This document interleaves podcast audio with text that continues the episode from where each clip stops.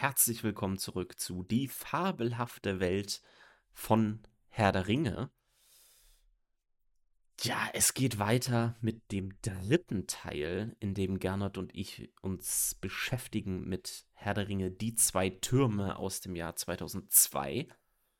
Gernot, schön, dass du wieder mit dabei bist, um mit mir über unsere Lieblingstrilogie weiterzusprechen. 21 Jahre ist das her. Wir werden alt. Ja, und heute äh, ist, wie gesagt, schon der dritte Teil ähm, dieses Podcasts zu Die zwei Türme. Und Gernot, ich habe es dir gerade schon gesagt, ich fürchte, wir werden immer noch nicht fertig sein mit, mit diesem Film äh, nach dieser Folge. Anderes.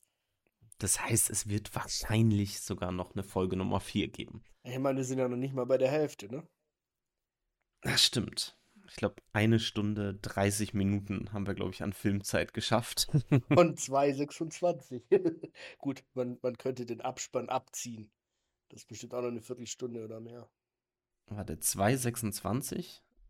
Nee, ich glaube, das dauert sind, eher an vier noch. Stunden. Nein, nein, nein, es sind noch 2,26 so, okay. und davon musst du aber noch ich, ja, verstehe. 20 Minuten, Viertelstunde abziehen wegen ja. Abspann. Genau, einmal vielleicht ganz kurz ähm, die Erinnerung für alle, die jetzt quasi eine Woche gewartet haben auf diese Folge. Wo sind wir denn jetzt überhaupt genau gelandet? Ähm, es ist so, dass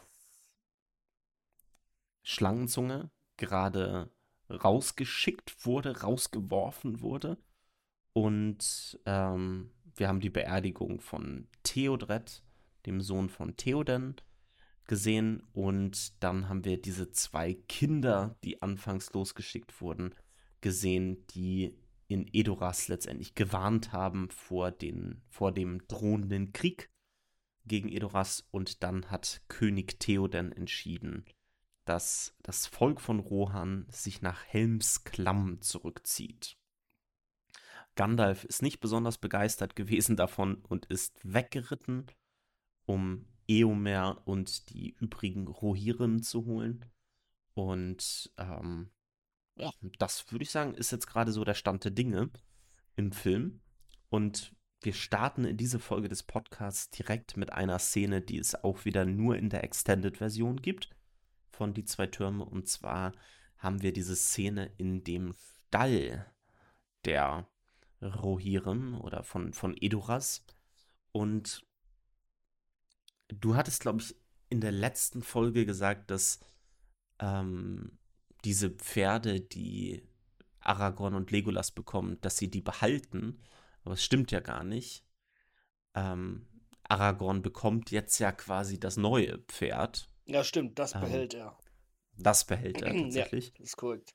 Ähm, und zwar sehen wir hier das Pferd Brego. Stimmt, die zwei anderen hießen Hassufel und Arod. Genau, sehr gut. Ähm, also Brego haben wir hier und Brego ähm, als interessante Hintergrundinformation war das Pferd von Theodred, also dem ähm, Bruder von, e äh, nee, Quatsch, den Sohn von Theoden. Äh, Theoden, genau. Und das Pferd dreht hier so ein bisschen durch. Genau, auch eine interessante Info so am Rande bei dem, in, in, in dem Zusammenhang. Ähm, Aragorn hat halt versucht, mit dem Pferd zu bonden und hat dann tatsächlich im Stall geschlafen, damit es sich halt an ihn gewöhnt und so weiter und damit auch solche Szenen wie nachher noch kommen gedreht werden konnten. Gab dann doch auch die, die, die in den Specials diese, diese äh, Geschichte mit der Stuntfrau von Arwen, die so sch schön mit dem Pferd aus dem ersten Teil sich verstanden hat. Und äh, Aragorn hatte, glaube ich, das Pferd dann mal gekauft, wenn ich mich richtig daran erinnere. Ähm, weil die ja versteigert wurden und sie selbst konnte sich das nicht leisten. Das zeigt auch irgendwie wieder, ähm, ja, wie, wie viel, ja, also wie die Schauspieler Mühe reingesteckt haben und wie die auch, ich meine, welcher Schauspieler, der im Fünf-Sterne-Hotel übernachten könnte, übernachtet denn im Stall, damit er mit dem Pferd gut klarkommt, ne? Also. Mhm. Genau, also nicht Aragorn, sondern Viggo Mortensen hat das, hat das gekauft, aber ansonsten stimmt es. Ähm, als ähm, Trivia Facts, ähm, ich musste, muss halt sagen, dass mich diese Szene mit dem Pferd sehr erinnert hat an ähm, die Pferderasse, der auch äh, Schattenfell angehört, die Mearas.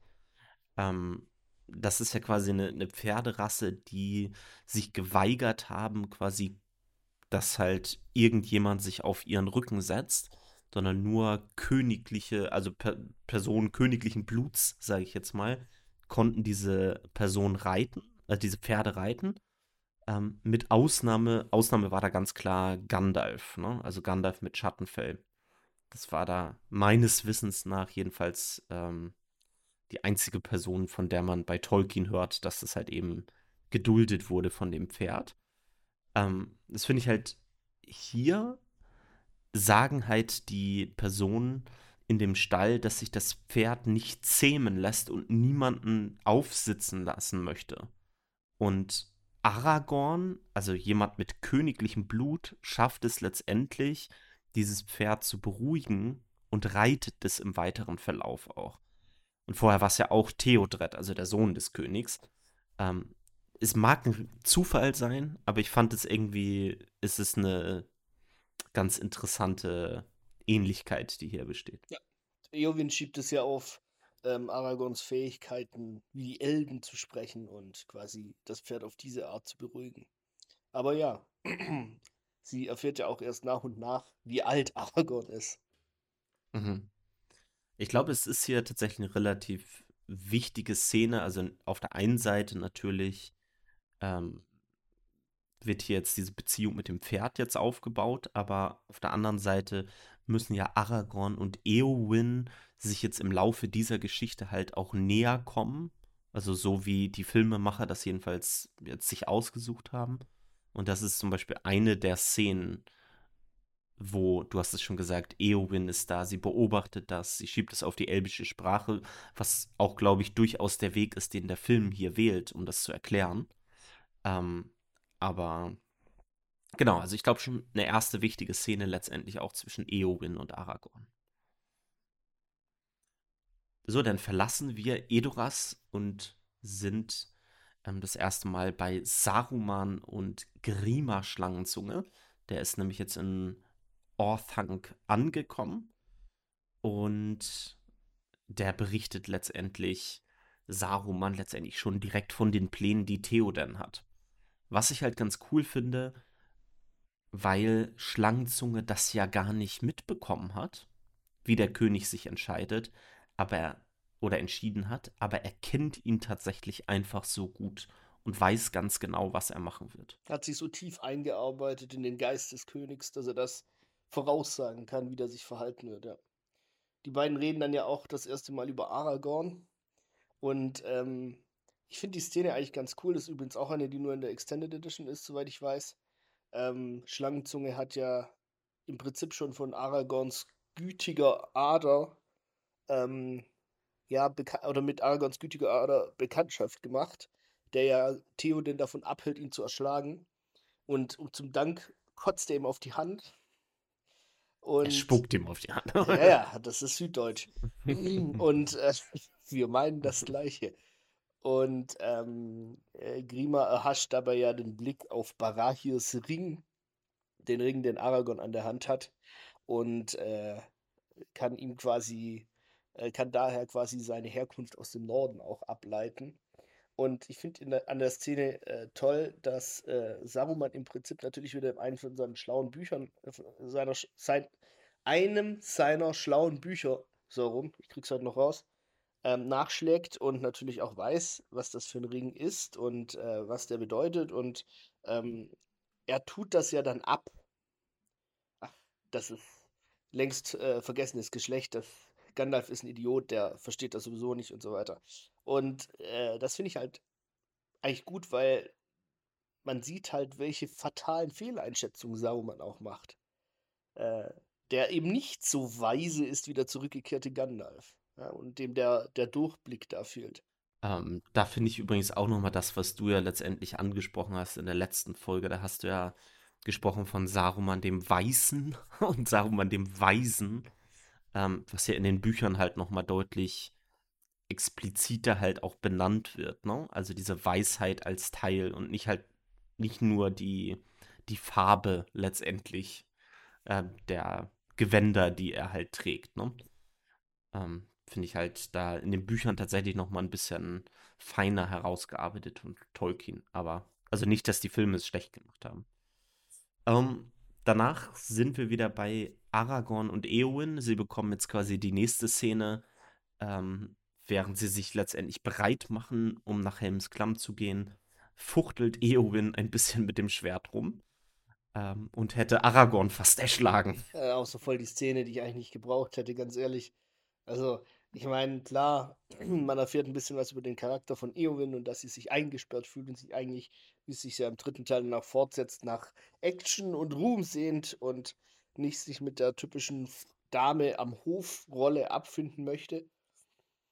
Aber ja, ich habe mich damals ein bisschen so gefühlt wie Aragorn, der ein bisschen verständnislos den Kopf schüttelt und sagt, oh, glaub nicht, dass das mit dir so passieren wird. Und dann, ja. Ich glaube tatsächlich, dass das auf der einen Seite ähm, Eowyn natürlich eine größere Rolle gibt, aber halt auch Aragorn tatsächlich. Weil, äh, also die haben dem einfach hier was zu tun gegeben, sage ich jetzt mal ganz platt gesagt, und haben ihm das werden wir ja auch in den nächsten Szenen zwischen Eowyn und Aragorn erfahren. Wir erfahren halt mehr von Aragorns Charakter durch diese Interaktion mit Eowyn. Wir erfahren vor allen Dingen, dass er halt auch ein super großzügiger, naja, großzügig, so meine ich es eigentlich gar nicht. Ähm, ähm, wir erfahren hier halt sehr viel über Aragorn als Figur. Ist auch ein guter Beobachter, ne? Also, einer, der die Augen da hat, wo er sie haben sollte, was er eigentlich einen guten König auch auszeichnet, ne? dem solche Sachen nicht entgehen. Übrigens, Regie in dieser Szene, wie in vielen anderen Szenen, ähm, wo Frauen drin vorkommen, hat nicht Peter Jackson selber geführt, sondern seine Frau Fran Walsh. Also Peter Jackson hat es vielleicht so gesehen wie du und meine, ey, das gebe ich lieber ab. Mach du das mal. Hat aber auch selber so zugegeben in den ähm, Audiokommentaren zum Herrn der Ringe, hat gesagt so, ey, da fehlt mir so ein bisschen das Feingespür für das weibliche Geschlecht. Finde ich aber cool, wie die zwei sich da ergänzt haben, ne? Also auch drehbuchtechnisch und so weiter. Ich meine, da hat äh, Fran Walsh hat ja mal erzählt, sie haben dann im, im Drehbuch teilweise auch nur hingeschrieben, sie kämpfen und wussten dann, dass Jackson da halt eine Viertelstunde draus machen kann aus den zwei Wörtern und eine geile Choreo und, und realistische Kämpfe und so weiter. Also, eigentlich schön, ne? Wenn, wenn, auch, auch schön zu sehen. Ich finde, das spürt man auch auf der Leinwand, wenn die sich das teilen können und wenn die da jeder die Stärken ausüben können, die sie haben. Genau, und an der Stelle muss man halt auch einfach nochmal ganz klar sagen, dieser Film wurde, wie viele Jahre haben sie gebraucht, um den zu drehen? Ich glaube, die haben den nur gedreht in ein bisschen mehr als einem Jahr, oder? 15 Monate, glaube ich, war ja, meine genau. Drehzeit. Und ähm, jetzt stellt euch mal vor, da sind halt drei Filme rausgekommen und die haben ja noch mehr Material gedreht, als in den Extended-Fassungen schon ist. So, das heißt, du hast umgeschlagen, hast, hast du halt irgendwie elf Stunden Film ungefähr, ähm, die es nachher in die finalen Fassungen geschafft haben. Ähm, das hast du in 15 Monaten gedreht. In, wenn man in die Making-ofs reinschaut, die wir euch ja schon beim ersten Teil empfohlen haben, dann werdet ihr da halt feststellen, dass sie ganz viel, wie es auch beim Film üblich ist, in unterschiedlichen Units gemacht haben. Also in unterschiedlichen Einheiten, die parallel gearbeitet haben. Das heißt, wenn es in Anführungsstrichen charakterlich unwichtige Szenen waren, wo irgendwie gekämpft wurde, ne? 15 Minuten kämpfen die, dann hat es häufig halt eine Second Unit, so nennt man das halt häufig im Film, gedreht, die halt für Action-Sequenzen, für Pickups, also so kleine Einstellungen, die halt das Hauptteam, die First Unit halt eben nicht gedreht hat, dort dann halt noch gedreht haben. Und also ich, ich glaube, du auch musst auch erklären für die, die sich nicht so gut auskennen, mhm. was Unit heißt. Genau, also ein unterschiedliches Filmteam ist es letztendlich ähm, wo dann halt eben nicht Peter Jackson vor Ort ist, sondern ein anderer Regisseur, der da halt natürlich genau das macht, was Peter Jackson halt ihm auch sagt und die kommunizieren auch miteinander. Ähm, und da ist ein anderer Kameramann, äh, ein anderer Beleuchter und so weiter. Ein komplett eigenes Filmteam letztendlich, die das machen. Und es kann halt gut sein, dass diese Szene von Aragorn und Eowyn gedreht wurde von Fran Walsh, während Peter Jackson irgendwo anders irgendwas gedreht hat, tatsächlich. Ja. Ähm, Dient dann also natürlich auch dem, dass dann der Regisseur sich nachher aus einem größeren Pool an Szenen und Einstellungen oder vielen verschiedenen Einstellungen von der gleichen Szene bedienen kann. Ähm, Mhm. Ja. Genau, also das nur kurz so zu dem Drehprozess, der da halt auch eben stattfand äh, beim Herrn der Ringe. Dann fliehen die Menschen aus Edoras und auch das hast du in der letzten Folge angesprochen. Hier hat Peter Jackson und sein Team ganz viele Farmer aus der Umgebung genutzt, ähm, die hier ja das, das Volk von Edoras letztendlich ähm, dargestellt haben. Das war ziemlich weit außerhalb dieses Filmset, was sie da aufgebaut haben. Ähm, und auch die Farmer so im Umkreis von zwei, drei Stunden haben sie dann halt geholt, haben sie in Schale geworfen und haben sie dann halt eben losgeschickt. Ähm, dann kommt diese, dann sind wir wieder bei Frodo, Gollum und Sam und dann kommt so eine meiner Lieblingsszenen mit Gollum, weil ich irgendwie sofort immer das Smeagol. Making, ja, mit Smeagol, ähm, die ich immer sofort im Kopf habe, wenn ich an das Making-of denke, letztendlich auch wieder. Denn wir Mm, haben diese. Szene, ähm, wo Gollum durch diesen, ja, Bach oder durch die Quelle ähm, durchspringt, um einen Fisch zu fangen. Ähm, den er dann letztendlich erfolglos, also halt eben nicht bekommt. Ähm, und das haben sie halt auch wieder mit Andy Serkis in echt gedreht. Mhm. Also der Das ist da sieht man wirklich durch, auch, ne? ja, der ist wirklich durch diesen Fluss da halt durchgesprungen. Ähm, und das Besondere ist halt, dass der Ort, an dem sie das gedreht haben, tatsächlich, als sie es gedreht haben, komplett mit Schnee bedeckt war. Das heißt, sie mussten erstmal den ganzen Schnee schmelzen. Mit, ich glaube, so riesen Ventilatoren Mhm. haben sie das gemacht. Und wenn da Schnee liegt, ist es auch relativ kalt. Das heißt, das, was Andy Serkis da gemacht hat, ist mit eiskaltem Wasser gemacht worden.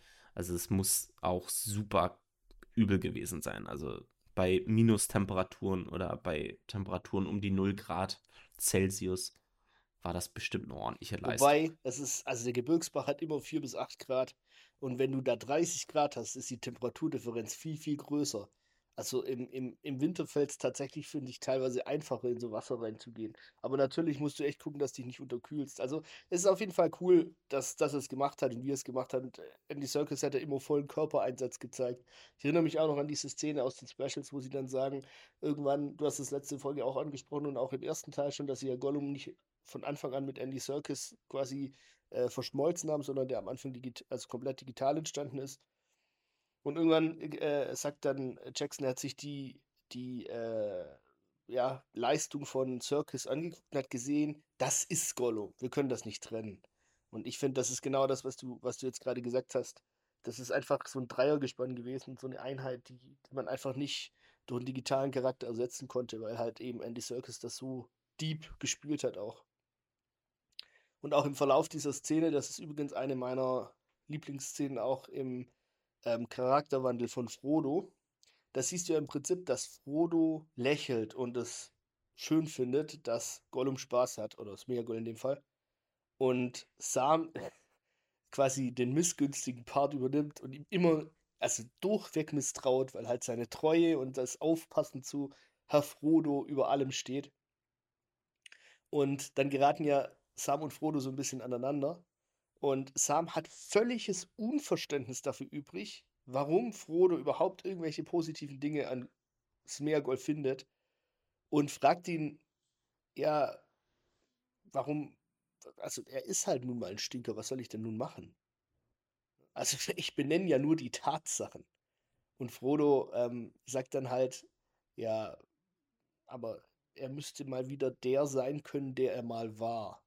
Und das finde ich so einen schönen Satz, weil ich finde, Frodo realisiert da, also habe ich es immer gedeutet, bin gespannt, was du dazu sagst, dass er auch Gollum werden könnte. Er sieht, was der, er, er weiß, was die Macht des Ringes ist und wie sie korrumpiert und was für eine Last sie ist und was sie aus ihm macht. Er beginnt zu begreifen, wohin er sich entwickelt. Und er weiß halt, dass Gollums Leben durch den Ring zerstört worden ist. Gandalf hat es gesagt, das ist eine tragische Geschichte. Und als Sam dann sagt, du kannst ihn nicht retten, ist das wie, da, da wird er ja total ärgerlich und sagt, was weißt du davon, du hast doch keine Ahnung. Und für mich, ich habe das immer so interpretiert, wenn Frodo es nicht schafft, Gollum zu retten, dann hat er auch die Hoffnung verloren, dass er selbst gerettet werden kann. Mhm. Ja, also sehe ich genauso.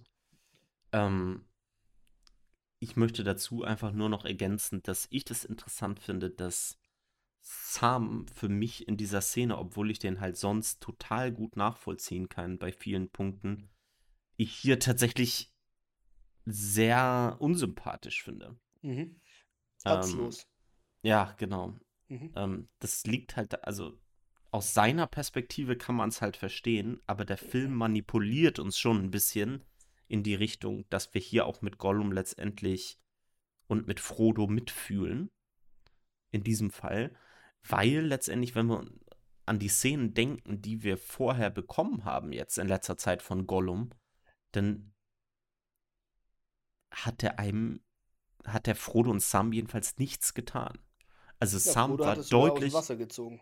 Genau, und Sam war deutlich gemeiner zu, zu Gollum, zu Smeagol, als der halt auf der anderen Seite. Ne? Also Finde ich aber halt auch cool, ne, diese Entwicklung von Gollum, dass quasi, wenn er Zuwendung und Liebe bekommt und ein bisschen Wärme, dann ist Smeagol der vorherrschende Charakter und wenn nicht, Gollum.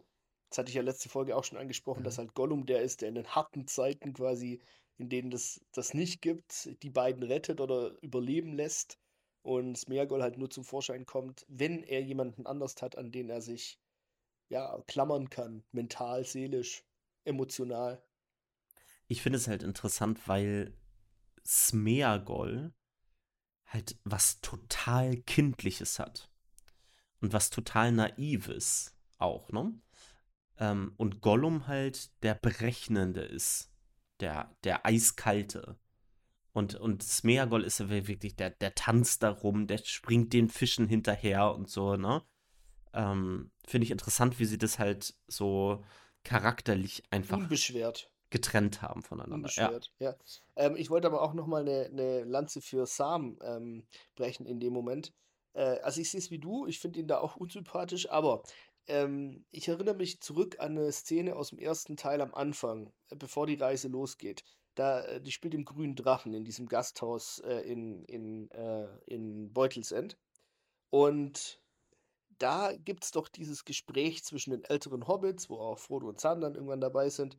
Und äh, die haben einfach diese, was ja auch heute überhaupt nicht mehr so modern ist, ne? aber einfach eine Affinität gegen was Fremdes und gegen was Neues und gegen was Unge Unbekanntes. Da ist man erstmal ein bisschen skeptisch. Ähm, auch weil man nichts anderes kennt, als das, was halt im Auenland einfach nur im Prinzip abging. Da gibt es ja diese, diese Tim Sandigmann, der im Buch eine andere Rolle hat, aber der dann sagt, äh, steck deine Nase nicht in die Angelegenheit von anderen, dann passiert dir auch nichts, so nach dem Prinzip. Und Sam ist halt ein einfacher Charakter, einfach gestrickter Charakter. Der ist ein Gärtner. Und nicht, um jetzt den Gärtner abwerten zu wollen, aber ähm, er hat den Auftrag, von Gandalf, dass er Frodo nicht verliert und dass er auf Frodo aufpassen soll. Und das nimmt er einfach so ernst. Und da ist einfach, muss man sich ja mal vorstellen, was für ein Druck das auf Sam jetzt ausübt in dieser S Situation. Der tut ja kein Auge mehr zu, weil er immer Angst haben muss, dass im Schlaf seine Befürchtungen wahr werden, dass Gollum die meuchelt. Ne? Und dann ist das halt. Seine Aufgabe ist eine andere. Er hat, er kann sich das, er hat, um es blöd zu sagen, er hat nicht den Luxus, sich leisten zu können, die positiven Seiten an Gollum zu sehen. So habe ich es immer ein bisschen gesehen. Mhm. Sonst wird er in der Kröte verwandelt. genau. Ja. Oder ein Ungeheuer. Mhm. Ähm, als nächstes haben wir diese Szene in der Nacht von Gollum. Und das ist zum Beispiel meine absolute Lieblingsszene von Gollum und Smeagol. Ähm, und hier ist es wirklich angebracht, mal beide Namen nebeneinander zu halten. Denn hier, jeder, der die Szene schon gesehen hat, weiß letztendlich, worum es hier geht. Wir haben dieses Zwiegespräch, was Gollum mit Smeagol führt. Und das ist für mich eine dieser Szenen, wenn du, wenn ich das aufgreife, was du gerade gesagt hast. Peter Jackson hat gesagt, das hier ist Gollum. Diese Szene, meiner Meinung nach, hätte man nicht hinbekommen ohne einen Schauspieler. Und er ist halt kein Motion Capture Künstler jetzt in diesem Sinne, sondern er ist ein Schauspieler. Ohne einen Schauspieler hättest du das nicht hinbekommen, diese Szene. Und Andy Serkis macht das grandios. Ist übrigens auch die Szene, da muss dir doch auch als, als der so ein bisschen die Technik und wie gefilmt wird, ähm, durchschaut, muss dir durchs Herz aufgehen, wie sie das etabliert haben. Ich meine, es gibt eine Szene zuvor, als Gollum kurz nach seiner, seiner Gefangennahme ja von Frodo freigelassen wird, aus dem letzten Teil, den wir auch angesprochen hatten, und dann abhaut und dann kurz mit sich selber redet, da sehen wir schon, dass er diese schizophrenen Züge hat. Ja, dass er, dass Gollum mit Smeagol redet. Aber das haben sie doch mit der Kamera, für mich als Laien, so wunderbar gemacht, dass sie immer die Kamera hin und her geschwenkt haben, je nachdem, wer gesprochen hat. So dass es wirklich aussieht, als würden sich zwei Gollums gegenüber sitzen und der eine redet mit dem anderen. Also das ist fantastisch gemacht. Und irgendwann, nachdem er es etabliert hat, hat er nicht mehr die Kamera geschwenkt, sondern hat direkt geschnitten. Weißt du, was ich meine? Also das finde ich ganz, ganz fantastisch. Ja, genau. Also es werden letztendlich zwei ähm, unterschiedliche Kameraeinstellungen und äh, Blickrichtungen letztendlich werden hier dann etabliert jetzt gerade. Ähm, die letztendlich für die beiden Charaktere stehen, also Gollum und Smeagol. Und nachher wird einfach schön hin und her geschnitten. Und wo es für mich anfängt, also das ist ja schon toll, aber wo es für mich anfängt halt eben genial zu werden, ähm, ist dieser letzte Umschnitt letztendlich. Oder diese letzte, dieser letzte Moment, wenn Smeagol tatsächlich siegt, ne, wo Smeagol siegt und wir wechseln wieder in die andere Perspektive, die wir eigentlich als die Gollum-Perspektive etabliert haben. Und er bleibt Smeagol. Das heißt, Smeagol hat letztendlich Gollum aus seinem Frame, also aus seinem Bild verdrängt. Und dann gehen wir das erste Mal, glaube ich, wenn ich mich richtig erinnere, zurück in eine Totale, wo wir weiter weg sind und nicht in einer Nahaufnahme, wie es halt vorher die ganze Zeit ist. Ähm, und dann tanzt er ja auch noch mal auf allen Vieren durch das Lager da durch. Ja, und man sieht auch, ne, dass da kein anderer mehr ist, so wie es ja. suggeriert wurde durch die Kamera. Ja, das finde ich auch, das ist ganz toll. Ja, also das ist äh, erstmal, also von Gollum und schauspielerisch von Andy Serkis halt für mich da ähm, eine meiner absoluten Lieblingsszenen in der ganzen Trilogie. Ja, und dann geht's weiter mit dem neuen Smeagol, frei von Gollum, wie er ja, wie du gesagt hast, kindliche Freude an simplen Dingen wie ich habe zwei Kaninchen gefangen und hab, bring die euch zum Essen äh, findet. Und auch sehr schön, ein, eine super witzige Szene übrigens finde ich auch, ähm, wie halt Sam und der übrigens da zum ersten Mal ein bisschen auftaut, ne, Gollum gegenüber. Ähm, und wie Sam und Frodo sich im Gegen also so ein bisschen kabbeln, ja. Also Gollum will die, die Kaninchen roh essen. Das ist die einzige Art, wie man die essen kann. Und Sam kann endlich sein Kochgeschirr, mit dem er bisher nur Orks vermöbelt hat, anwenden und versuchen, mal was zu kochen. Und natürlich träumt er dann von einer Beilage, nicht eine einfache Fleischsuppe, ja, oder Tüften. sondern Tüften. Was sind Tüften, mein Schatz? Hm? Kartoffeln. Kartoffeln. Einfach schön. Ja. Ähm, da finde ich auch, auch, auch, auch, vorher, als, als Gollum dann schon quasi anfängt, den Hasen da zu essen. Ähm, und ähm, Sam sagt dann ja quasi, es gibt nur eine Art, wie man die richtig zubereitet. Und dann anstatt dass Sam Schnitt. es sagt, Schnitt, wir sehen die Hasen da halt eben kochen schon in so einer Suppe. Begleitet vom gequälten Heulen ja, Gollums. Also das ist auch einfach, der Film hat dann halt auch immer einen Humor. Das hatten wir ja schon häufiger gesagt. Und das tatsächlich schaffen halt. ja, und tatsächlich schaffen sie es auch in der Szene wieder so ein bisschen dieses Auenland-Feeling rauszuholen, ne? Also man sieht zum Beispiel, Sam hat wirklich eine leckere Suppe gekocht. Ich habe voll Bock auf so eine Suppe gehabt plötzlich. Und dann tut er ein bisschen Rosmarin noch rein und so. Ne? Also all das in der Wildnis und ja, also einfach schön. Ja. Ähm, und diese, äh, so wirklich zum Essen kommen sie nicht, denn die, der Frieden wird gebrochen. Und zwar indem durch die Wälder, ähm, in denen die drei gerade sind, ähm, die Haradren ziehen, die wir ja auch tatsächlich vorher schon mal gesehen haben am Schwarzen Tor. Also letztendlich Diener des Feindes. Und die hier haben wir, bekommen wir jetzt letztendlich die erste Einführung ähm, zu den Olifanten. Also ich würde sagen große Kriegselefanten. Und zu den Waldläufern von Gondor. Mhm.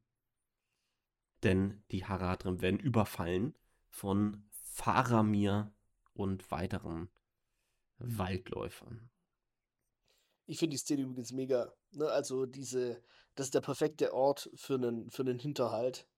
Und einfach nice gemacht. Ne? Also auch wie Gollum sich wegsneakt, äh, weil er schon gecheckt hat, ah, okay, das sind Leute in der Nähe. Aber auch Frodo und Sam nicht sagt, ne? Der zieht sich einfach zurück und lässt die zwei erstmal da im Stich. Die werden ja dann auch gefangen von den Waldläufern und chancenlos abgeführt. Und dann ist auch eine kleine, aber finde ich sehr feine Szene. Das muss ich sowieso sagen, bei der Special Extended Edition hat Faramir wirklich profitiert von, Entschuldigung, von bestimmten Charaktermomenten. Allein wie er eingeführt wird. Faramir schießt nämlich einen, äh, also man muss dazu sagen, die Haradrim sind keine Orks, sie sind auch Menschen, die aber eben auf Saurons Seite kämpfen oder gezwungen werden, für ihn zu kämpfen.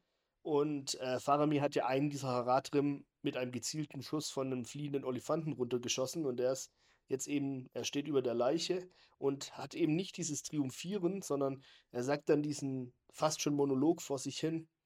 Ähm, ja, sein Pflichtgefühl stand in deinem in nichts nach, ja, bezogen auf Frodo, der halt sagt, er hat einen wichtigen Auftrag.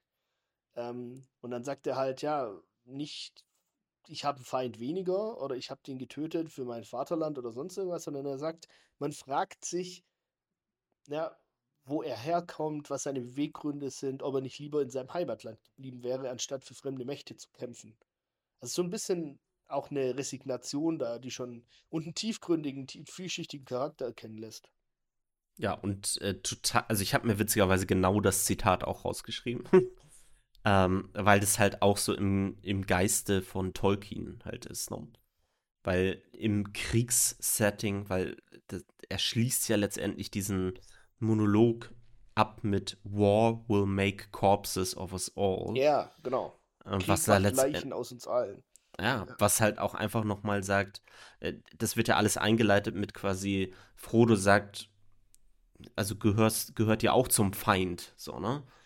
Also auf welcher Seite steht ihr so ungefähr? Und dann sagt ja Fahre mir irgendwie The Enemy. Es geht halt nämlich nicht um, das, um den Feind an sich, sondern es geht einfach um die zerstörerische und tödliche Macht von Krieg.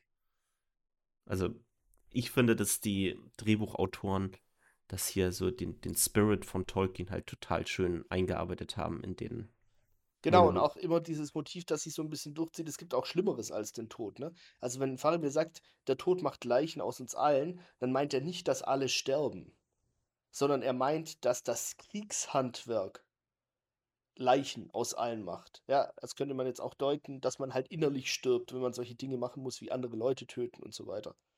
Also, dass das auch ein seelischer, ein seelisches Sterben sein kann oder eine Abstumpfung, kennen wir ja alle aus Kriegen. Ne? Also, Krieg ist ja immer die schlechtesten Auslese im Prinzip.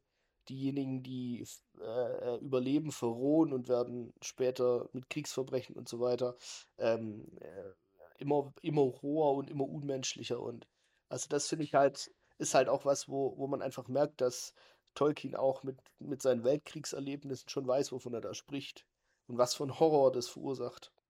Mhm. Ich finde es ganz interessant, wir werden es ja später auch erst erfahren, aber Faramir ist natürlich der Bruder von Boromir.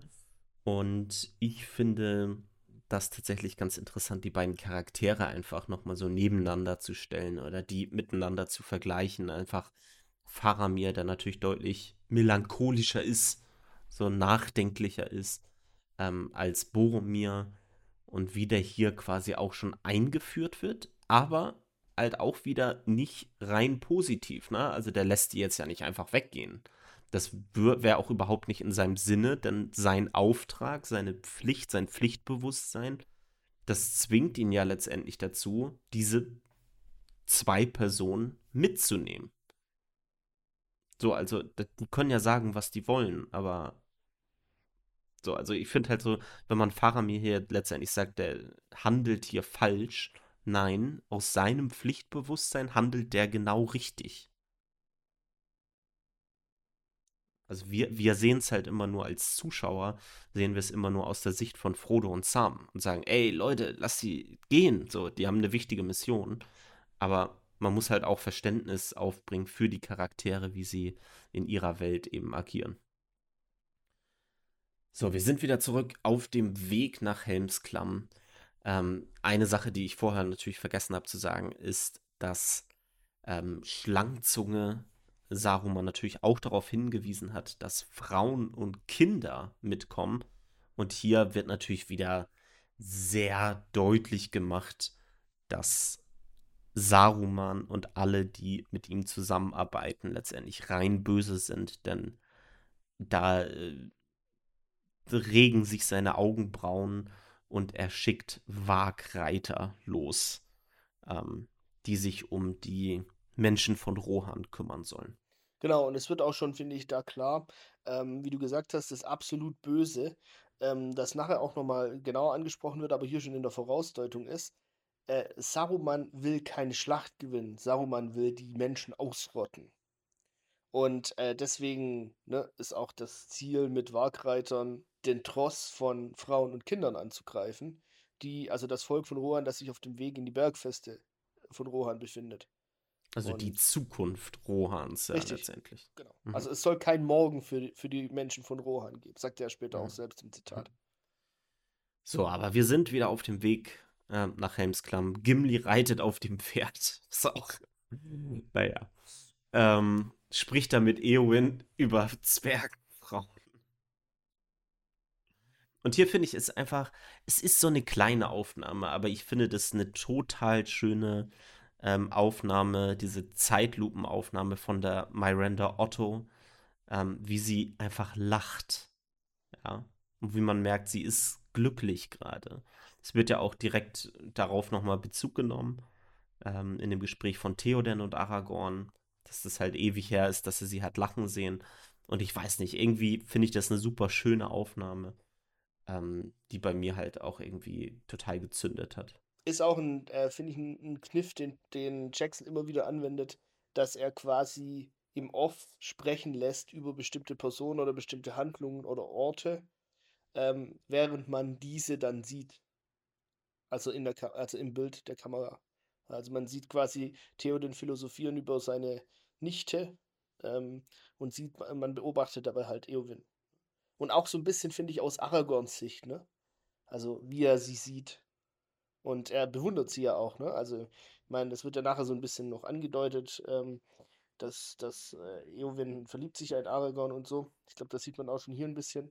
Ja, du kannst ja mal über die Suppenszene sprechen. Ja, ja, genau, wollte ich gerade drauf raus. Aber ich finde, ähm, da ist auch, äh, Aragorn ist ja mit, mit Arwen da liiert und hat auch deswegen kein Interesse an Eowyn, aber ähm, er sieht schon ihre Größe und auch, dass sie aus königlichem Hause stammt und so weiter. Ne? Also das ist, er hat schon Bewunderung für sie übrig. Arwen, äh, Quatsch, sag ich schon Arwen. Äh, Eowyn hat dann einen leckeren Eintopf gekocht. Äh, und äh, ist auch eine Szene, die eigentlich nur dazu dient, um Eowyn und, Ar äh, Eowyn und Aragorn ein bisschen näher zu bringen und halt, ähm, ja, Eowyn mehr über Aragorn beizubringen. Sie findet nämlich im Gespräch dann heraus, dass er schon 87 Jahre alt ist und folgert dann daraus, aha, er muss einer aus dem Norden von den Dunedain sein, den ähm, Überlebenden des alten Königreichs im Norden der Menschen. Und äh, es ist einfach eine herrliche Szene. Finde ich übrigens mega, wie sie das gespielt haben. Äh, Eowyn kommt mit dem Eintopf an und möchte Gimli was anbieten. Er guckt kurz rein und sagt, äh, nein, danke. Und wir wissen ja, also, dass Zwerge jetzt nicht den erlesensten Geschmack haben. Das heißt, es muss ihn ja schon ein bisschen abgestoßen haben. Und Aragorn kommt dann in die äh, nicht beneidenswerte Situation, das vor ihren Augen essen zu müssen, weil sie halt einfach nicht weggeht. Während sie einmal ihm den Rücken zudreht, dass Aragorn mit angeekeltstem Gesichtsausdruck versucht, das schnell wegzukippen. Und sie dreht sich um und er hält es gerade noch und muss es dann doch noch essen. Ach, nice. Sehr schön. Ist halt, mir war es ein bisschen zu slapstickig, muss ich sagen. ja, bisschen äh, Klamauk, ne? Ja. Ja, also war, ja.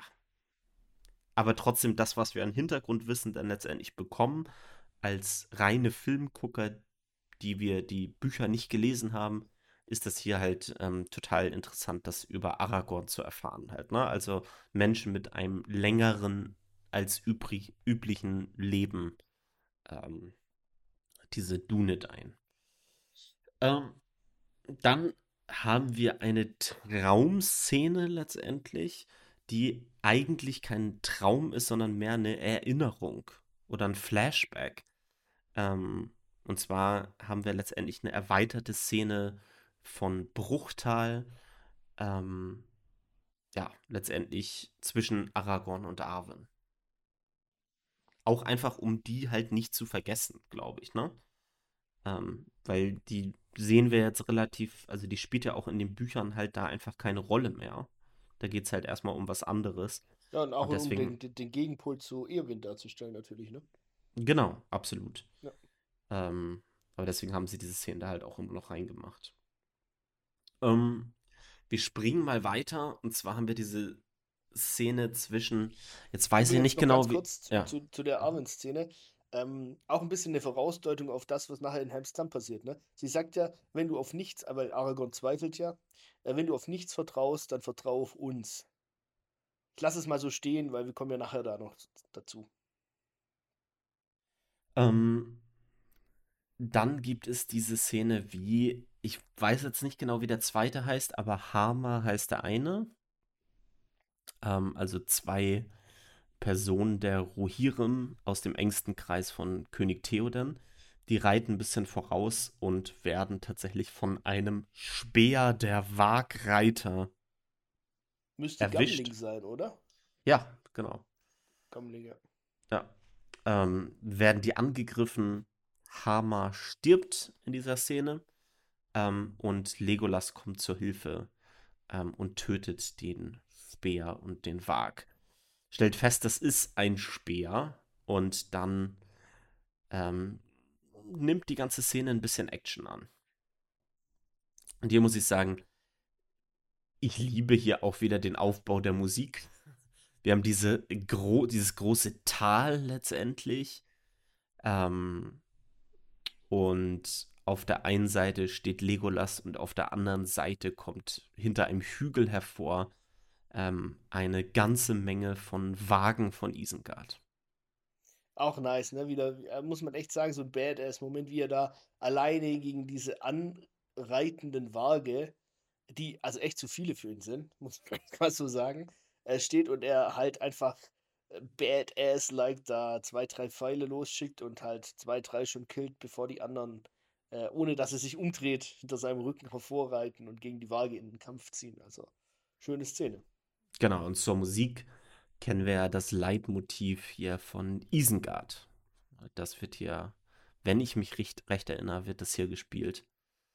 Ähm, und ähm, ja, Theoden schickt die Frauen und Kinder mit Eowyn äh, los, die gar nicht happy ist, dass sie nicht fighten darf. Mal wieder oder das erste Mal. Ähm, wir kommen noch drauf zurück. Und ähm, dann haben wir diesen, auch diesen Moment zwischen Aragorn und Eowyn, wo Aragorn dann wieder in Zeitlupe gezeigt wird. Das passt für mich hier tatsächlich sehr gut rein in diese Szene. Wie Aragorn letztendlich in Zeitlupe hat er diesen Blick zu Eowyn nochmal ähm, und reitet dann halt weg. Dann kommt diese Szene, die ich gerade schon beschrieben habe. Und dann kommt ja, kommen ja die Rohirrim, die mit Theoden und den anderen mitgeritten sind, hinter Legolas hervor und Legolas schwingt sich aufs Pferd. also übrigens auch eine Szene, da hat er sich, glaube ich, bei was, ein Schlüsselbein oder ein Arm gebrochen, irgendwas hat er sich dabei ja, gebrochen. Exakt. Und ja. da, deswegen konnte er nicht auf das Pferd vernünftig aufsteigen. Hat nur so einen Hüpfer gemacht. dann hat er so einen Hüpfer gemacht und er wurde digital tatsächlich dann ähm, da eingefügt. Aber es war ja auch, also so ein, also so aufs Pferd aufsteigen geht ja auch nicht, ne? Ja. Übrigens, ähm, weißt du, was ich an der Stelle sagen muss? Die Waage sehen 17 Mal besser aus als im Hobbit. Findest du nicht? Hm. Hm, größtenteils, ja. Also ich meine, ein paar Sachen sieht man schon, aber ich finde, beim Hobbit siehst du es halt auch brutal noch und das ist so viel neuer. Also, das, ja. Ja, also gerade wenn wir in so Close-up-Szenen gucken, also von, von den Wagen, also zum Beispiel diese Szene in dem Kampf, wenn Gimli da Mhm, letztendlich ja, ja. erst einen Wag auf sich bekommt, dann ein Ork und dann, glaube ich, noch ein Wag. Ja, Da sehen die wirklich fantastisch aus. Ja. Manchmal in den Action-Sequenzen sieht man halt ein bisschen, dass die halt am Computer entstanden sind, aber sieht man auch bei den Pferden, wenn sie sich überschlagen, ja. Ist Ja, trotzdem gut genau. gealtert. ja, ist super gealtert.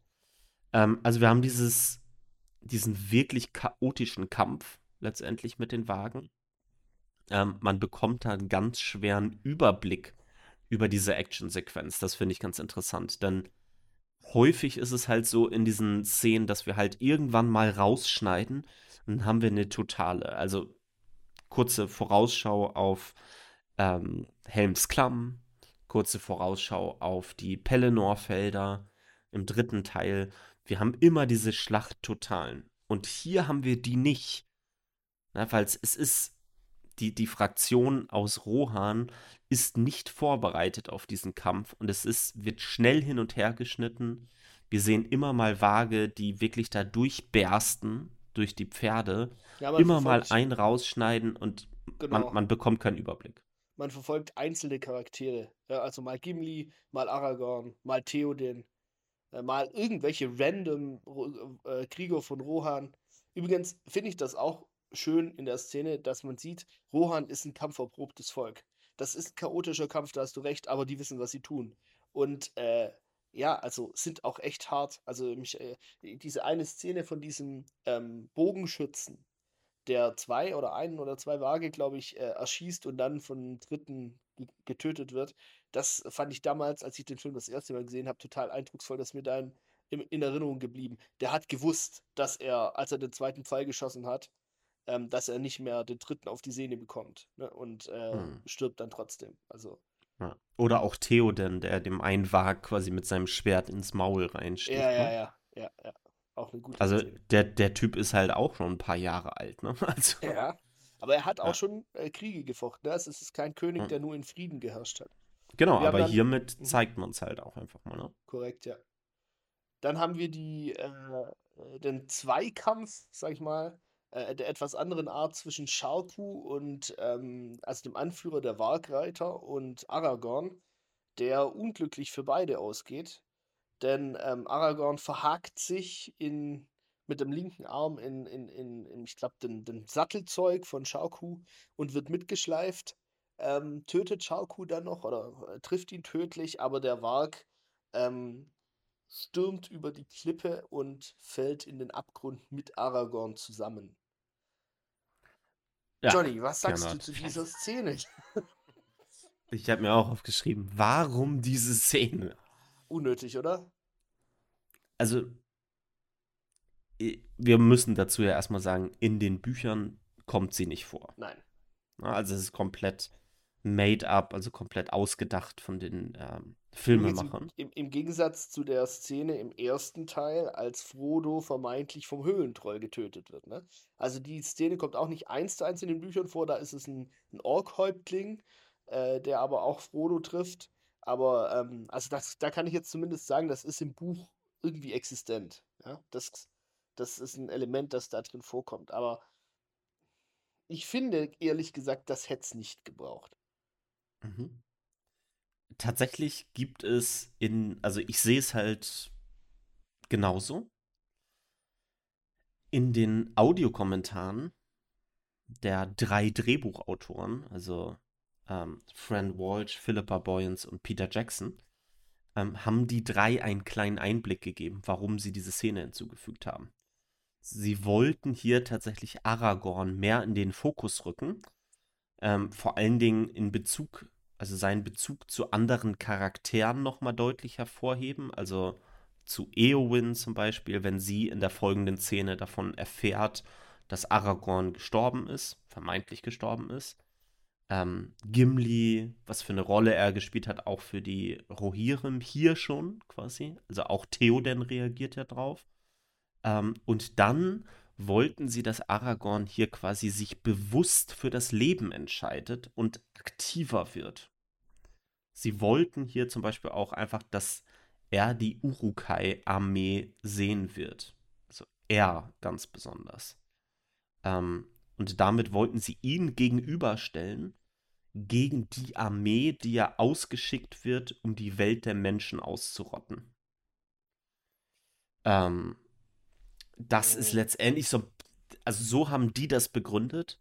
Mhm. Für mich hat es meine Meinung dazu nicht wirklich verändert. Mich auch, meine auch nicht. Ähm, allerdings müssen wir ja immer bedenken, dass wir auch als Buchkenner und Buchliebhaber auf diese, ähm, auf diese Szenen gucken. Und dass ich mir das schon vorstellen kann, dass es für ein breites Publikum,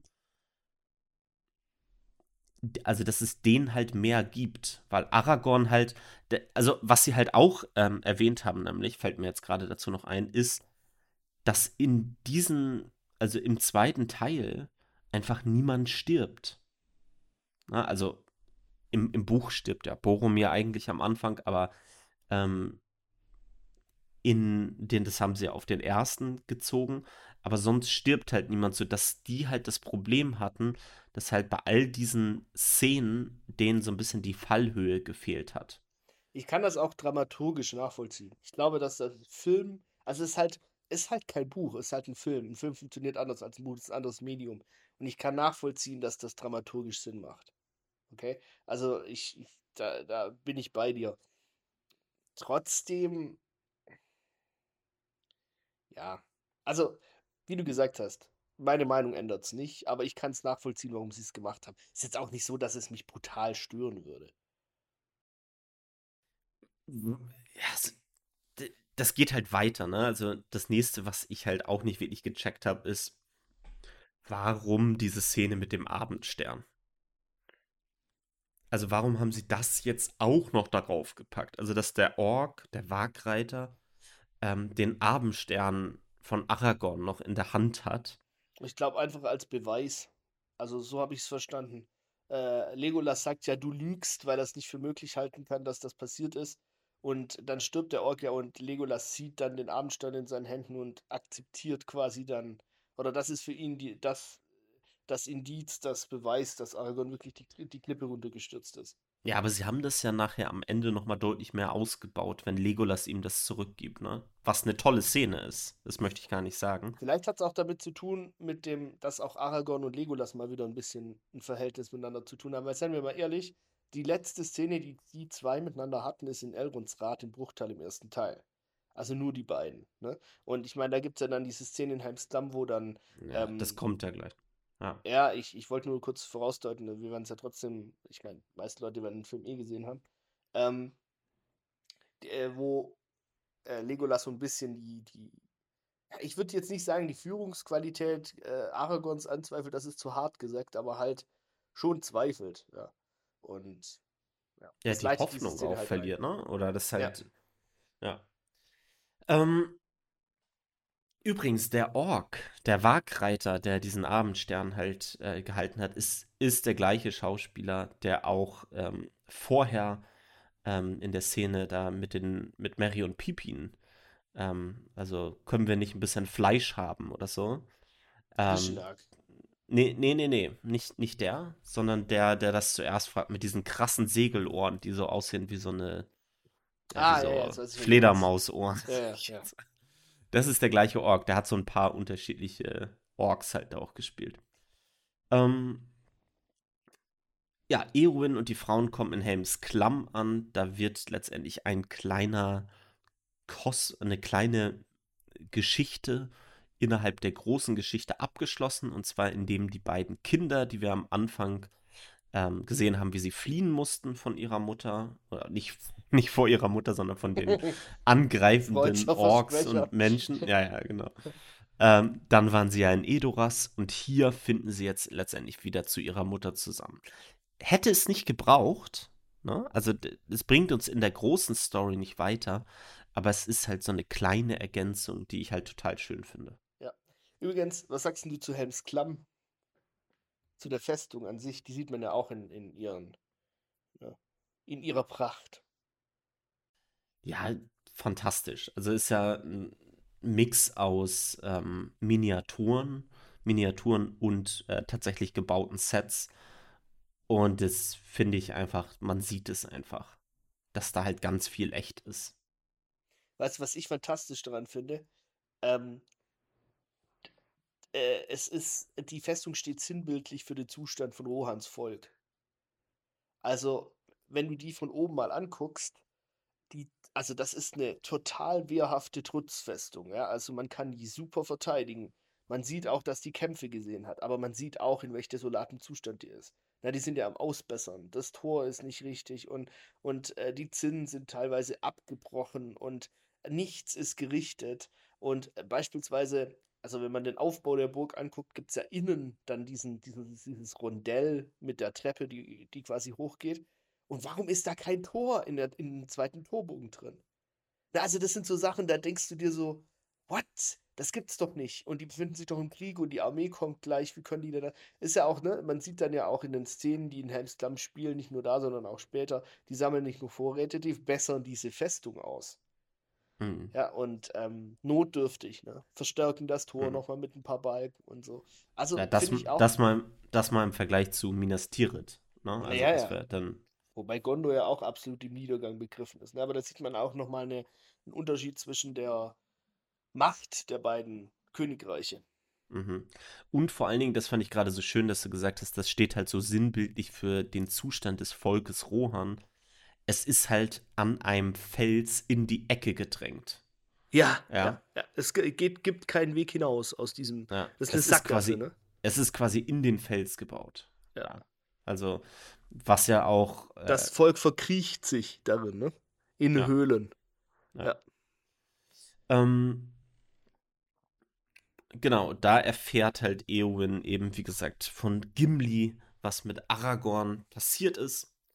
Und merkt, dass sie auch, ähm, dass sie das natürlich sehr mitnimmt. Ähm, dann kommen wir letztendlich wieder zu Schlangenzunge und Saruman. Das finde ich eine tolle Szene hier einfach. Erstens, ähm, wird uns letztendlich, während wir noch Helms Klamm sehen, auch wieder mit einem Voice-Over, also wir sehen Schlangenzunge nicht im Bild, sondern wir hören nur seine Stimme, wird uns gesagt, Helms Klamm hat eine Schwäche.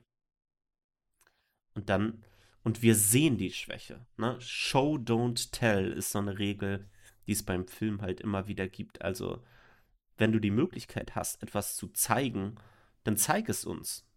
Und hier passiert es natürlich auch, dass sie uns das erzählen. Ähm, aber es wird hier direkt der Fokus gelegt auf dieses kleine Loch in der ähm, Wand, ähm, in der, in der, äh, in der Steinmauer letztendlich. Ähm, und damit haben wir das jetzt schon zum ersten Mal gesehen. Der Feind weiß um diese Schwäche und wir wissen um diese Schwäche. Jetzt ist die Frage, wie gehen sie damit um? Dann sehen wir, wie Saruman letztendlich da den Sprengstoff zusammenmixt. Also eine geile Und Szene. es ist, ja, ja, erzähl, was, also ich sehe es Ich genau. finde das so lustig, wie, wie Schlangenzunge. Wie macht Feuer Stein zunichte? Und er kippt da Schwarzpulver in die Minen rein. Und die sind halt noch offen. Und übrigens, ich habe mir in dem Moment gedacht, wenn er die ganze Mine mit der kleinen Glasfiole gefüllt hat, hat es eine Weile gedauert. Aber das nur am Rande. Und der geht halt hin und will da näher das angucken und kommt da, hat eine Kerze in der Hand. Und Saruman dreht sich um und du siehst in seinem Gesicht, wie er ist total entgleist und ersch erschrickt. Und die Hand halt und äh, nimm die scheiß Kerze von dem Schwarzpulver weg, so nach dem Prinzip. Bist du deppert? ja, bis deppert. Genau. Richtig lustige Szene. Aber das ist Ja. nur, nur kurz, nur ganz kurz. Und dann kommt einfach eine tolle Musik dazu, muss ich wirklich sagen. Das ist so eine richtige Endzeitmusik. Das Schicksal Rohans ist besiegelt. Als äh, Saruman sagt, also ähm, ähm, Schlangenzunge sagt ja, Helms Klamm kann nicht eingenommen werden, man bräuchte, zehn, man bräuchte Tausende dafür. Und Saruman sagt nur Zehntausende. Und Grima sagt, so eine Armee gibt es nicht. Und die treten auf diesen Balkon von Ortank raus und die Kamera sieht, dass Isengard, der Ring von Isengard, gefüllt ist mit 10.000 Urukai. Und eine mega starke Szene. Äh, ich meine nicht nur dieses, dieses äh, Es gibt kein Morgen für die Menschheit von Saruman, sondern du siehst Grimas Gesicht und eine Träne rollt über sein Gesicht. Und es ist dieses, dieses Klima war nicht immer so, wie es jetzt war. Also auch wieder eine tolle Botschaft von Tolkien, finde ich. Wird ja auch nach dem dritten Teil am Anfang dann nochmal angerissen. Aber das ist, und, und in den Büchern wird die, die Story mit Klima und Saruman ja noch viel weiter äh, ausgetreten. Aber ich finde das eine ganz, ganz starke Szene, weil Grima in dem Moment bewusst wird, was er getan hat oder woran er einen Teil hatte. Ja. Ich habe es mir genauso aufgeschrieben, deswegen auch nochmal auf Englisch das Zitat: There is no dawn for man. Ja, dann die Träne. Ähm, die Urukai gehen in den Krieg. Da sehen wir wirklich diese Heerscharen, wie sie ähm, letztendlich wie ein riesen Ameisenvolk da letztendlich über die Ebenen von Rohan ziehen und sich nach Helmsklamm auf den Weg machen. Das bekommen außerdem mit Mary und Pippin. Die dürfen wir ja nicht vergessen. Die kriegen mit, dass aus Isengard die ganzen, die Riesenarmee letztendlich loszieht und damit auch letztendlich, dass der Krieg begonnen hat. Dann sind wir wieder bei Aragorn. Der wird ans Ufer gespült. Hier haben wir die nächste Szene, die von Fran Walsh inszeniert wurde. Zwischen Aragorn und Arwen. Die du meinst zwischen Aragorn und Brego. Erstmal zwischen Aragorn ja, und Arwen. Ähm, wo er den ersten Kuss kriegt und dann von Brego den zweiten. Ähm, denn das Pferd weckt ihn dann letztendlich ähm, und diese Szene, du hattest es schon angedeutet, ne? Vigo Mortensen hat dieses Pferd nicht nur gekauft, sondern er hat vorher auch mit dem im Stall gepennt und hat diese Szene vor allen Dingen hier auch trainiert, sodass sie das in echt gedreht haben. Ähm, sodass das Pferd sich letztendlich auf die Vorderhand gekniet hat und ähm, Aragorn aufsteigen konnte. Übrigens finde ich das, was in der Folge dann kommt, auch klasse. Du hast gerade angesprochen, es gibt wieder dieses so ein bisschen Traum-Flashback äh, zu Arwen. Und wir sehen dann ja immer hin und her geschaltet im Prinzip, dass Aragorn, der so im Delirium vor sich hinreitet auf Brego, ähm, immer wieder an Arwen zurückdenkt oder sie ihm, ihm erscheint oder wie auch immer man das sagen möchte. Und plötzlich sind wir in Bruchtal, im Jetzt. Und wir sehen Elrond und Arwen miteinander reden. Und Elrond, der ja nicht, also müssen wir vielleicht dazu sagen, das haben wir vorher nicht gesagt bei der Szene, ähm, als äh, sie auf dem Weg, als kurz vor dem Wagergriff sind und äh, quasi der Flashback nach Bruchtal kommt, da gibt es ja dann auch noch eine Szene, in der äh, ein Rückblick zum ersten Teil, bevor die Gefährten von Bruchtal aufbrechen, gezeigt wird als ähm, Aragorn ja im Prinzip Arwen gesagt hat, äh, sie, ja, er kann nicht mit ihr zusammen sein oder das funktioniert eben nicht, weil äh, da keine Hoffnung besteht und Arwen versucht ihn ja im Prinzip davon zu überzeugen, dass das nicht so ist. Und Aragorn sagt aber nein und will ihr den Abendstern zurückgeben, dieses Schmuckstück. Und äh, Arwen sagt, nein, das behältst du schön. Und das ist der Grund, weswegen er es hat. Und ähm, das ist auch der Stand, den Aragorn hat. Er sagte auch zu Eowyn, ähm, ähm, nachdem äh, die nach dem Schmuckstück fragt und wem, welcher Frau das gehört, sagt er, ja, sie segelt weg, sie verlässt Mittelerde, weil das sein Stand ist, von dem er ausgeht. Und Arwen möchte das ja nicht und Elrond bearbeitet jetzt seine Tochter, sie soll doch gehen, sie soll doch gehen, sie soll doch gehen. Und dann gibt es diesen Vorausblick, ähm, wo halt im Prinzip äh, Elrond Arwen ihre Zukunft ähm, zeigt, wie sie aussehen würde, selbst wenn Aragorn den Schatten besiegen könnte.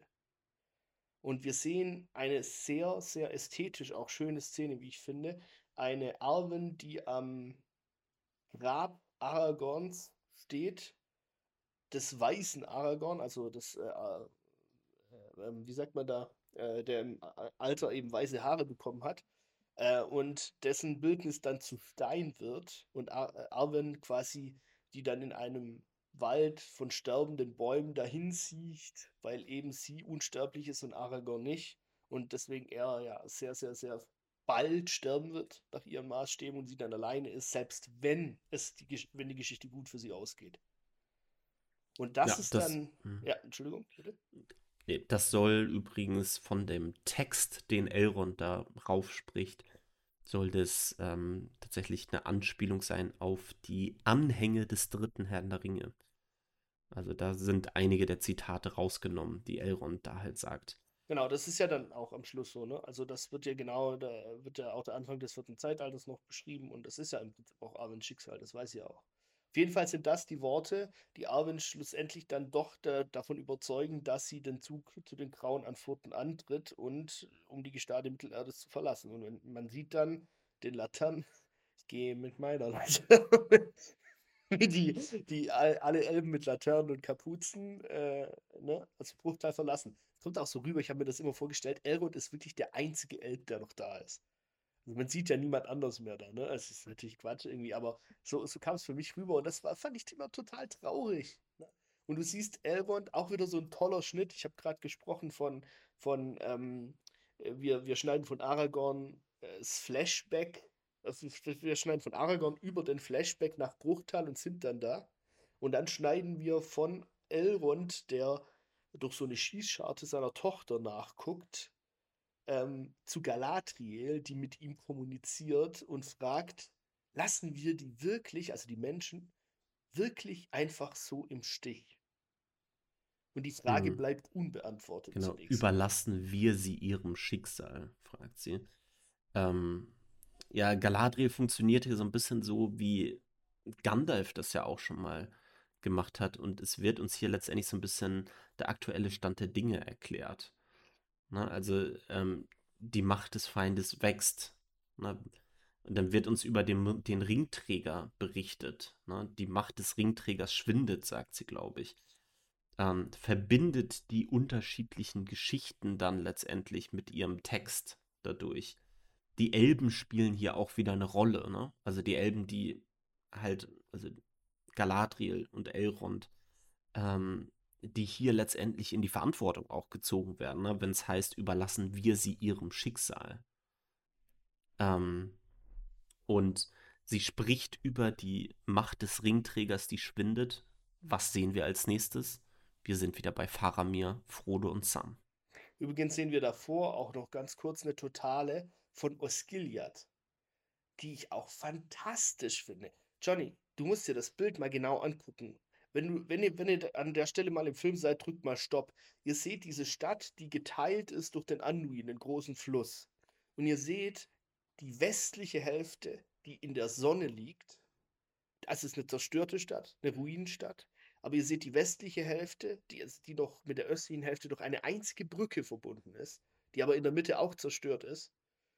Ähm, und die westliche Hälfte, die liegt im Licht und die östliche Hälfte liegt im Schatten wie sinnbildlich ist das? Ne? Wir wissen ja dann später, dass die westliche Hälfte noch von den Menschen gehalten wird und die östliche Hälfte schon an Sauron gefallen ist. Und das ist einfach so fantastisch. Ne? Also wir sehen einfach da mal kurz den neuen Schauplatz, der eine mittelgroße Rolle auch im dritten Teil dann noch spielen wird. Und mit wie viel Details und Liebe dieses Set schon wieder gemacht ist, obwohl es eigentlich gar nicht so eine große Rolle spielt. Also, das ist genau das, was die Welt so glaubhaft macht. Und du siehst dann im Verlaufe, Entschuldigung, nur letzter Satz, du siehst im Verlaufe dieser Totale über dieser Stadt, wie der Schatten in, die, in den westlichen Teil der Stadt hineinkriecht. Also wie Wolken die Sonne verdunkeln. Fantastischer Shot. Ja. Ähm, außerdem bekommen wir hier dann auch wieder dieses Bildnis, ich glaube von John Howe, glaube ich, ähm, das Bild ähm, gezeigt hier, wo es dann quasi, äh, wo wir diese Szene mit Isildur und Nasil bekommen. Also wenn gefragt wird, überlassen wir sie ihrem Schicksal, wird genau dieses Bild halt gezeigt. Ja, und das steht halt auch im krassen Kontrast, ne? Also die Stärke und die Schwäche der Menschen, Segen und Fluch zugleich. Sie sagt ja, der junge Heermeister, Faramir, ist kurz davor, er muss nur seine Hand ausstrecken und alles ist verloren, er muss nur den Ring an sich nehmen. Und das stellt halt auch wieder gegenüber ne? und weist auf die Schwäche der Menschen hin, die Elrond ja auch verachtet, muss man sagen, ne? Weil es hätte ja, ja schon vorbei sein können. Also jetzt mal ganz ehrlich, ne? Stimmt, Aber so ein bisschen naiv sind die, oder so ein bisschen naiv sind die Elben halt auch, ne? Denn Galadriel hat im ersten Teil auch eine Szene gehabt, wo das genau das gleiche bei ihr letztendlich war. Wo sie auch die Möglichkeit hatte, die Hand auszustrecken und den Ring zu nehmen. Na, und hier ist es jetzt auch Faramir. Klar, irgendwie die, die Macht des Ringes auf die Menschen ist scheinbar deutlich größer. Ne? Also ist deutlich Oder größer. die, die, die Menschen sind halt einfach schwächer, ne? könnte man auch sagen. Ja. Aber finde ich halt auch eine interessante Nebeneinanderstellung, so letztendlich nochmal. Übrigens, ganz witziges Gimmick, das danach kommt, dass er gesagt, wir schneiden zusammen und Frodo und sehen ja, wie die mit verbundenen Augen und verbundenen Händen zum verbotenen Weiher, so einem Stützpunkt der Dunedain-Waldläufer aus Sizilien, ähm, äh, quasi geführt werden. Und das siehst das zeigt noch ein paar Waldläufer hinter denen. Ich weiß nicht, ob dir das aufgefallen ist, aber einer von denen trägt Stich und, und Sams Schwert. Ja, und wenn wir die an den Hobbits sehen, sehen die halt relativ normal groß aus. Aber da sehen die echt aus wie so ein Brieföffner. das, das, sieht man einfach nur mal, wie klein die Hobbits eigentlich sind. Ne? Und auch hier, wenn wir jetzt quasi bei den, also in diesem geheimen Lager sind, ähm, sehen wir jetzt tatsächlich wieder, bekommen wir eine Erklärung letztendlich von Faramir ähm, mit anhand einer Karte, was jetzt überhaupt, wo wir halt genau sind. Und ähm, ich glaube, wir haben noch gar nicht darüber gesprochen, wie detailliert Tolkien letztendlich ja diese Welt von Mittelerde halt auch beschrieben hat, dass es halt einfach Kartenmaterialien gibt. Und ich weiß nicht, wie es dir geht, aber als ich damals, als ich halt super jung war, das erste Mal den Herrn der Ringe gelesen habe, ich habe hab ständig war ich mit meinen Augen auf dieser Karte. Ja. Die ich habe geguckt, was gibt's denn? Ja, genau. Also was gibt's denn? Und dann gab es ja noch so die Karten von Mittelerde und so. Da konntest du ja noch, ähm, konntest ja noch weitere Karten halt irgendwie sehen von genauere Karten von unterschiedlichen Gebieten.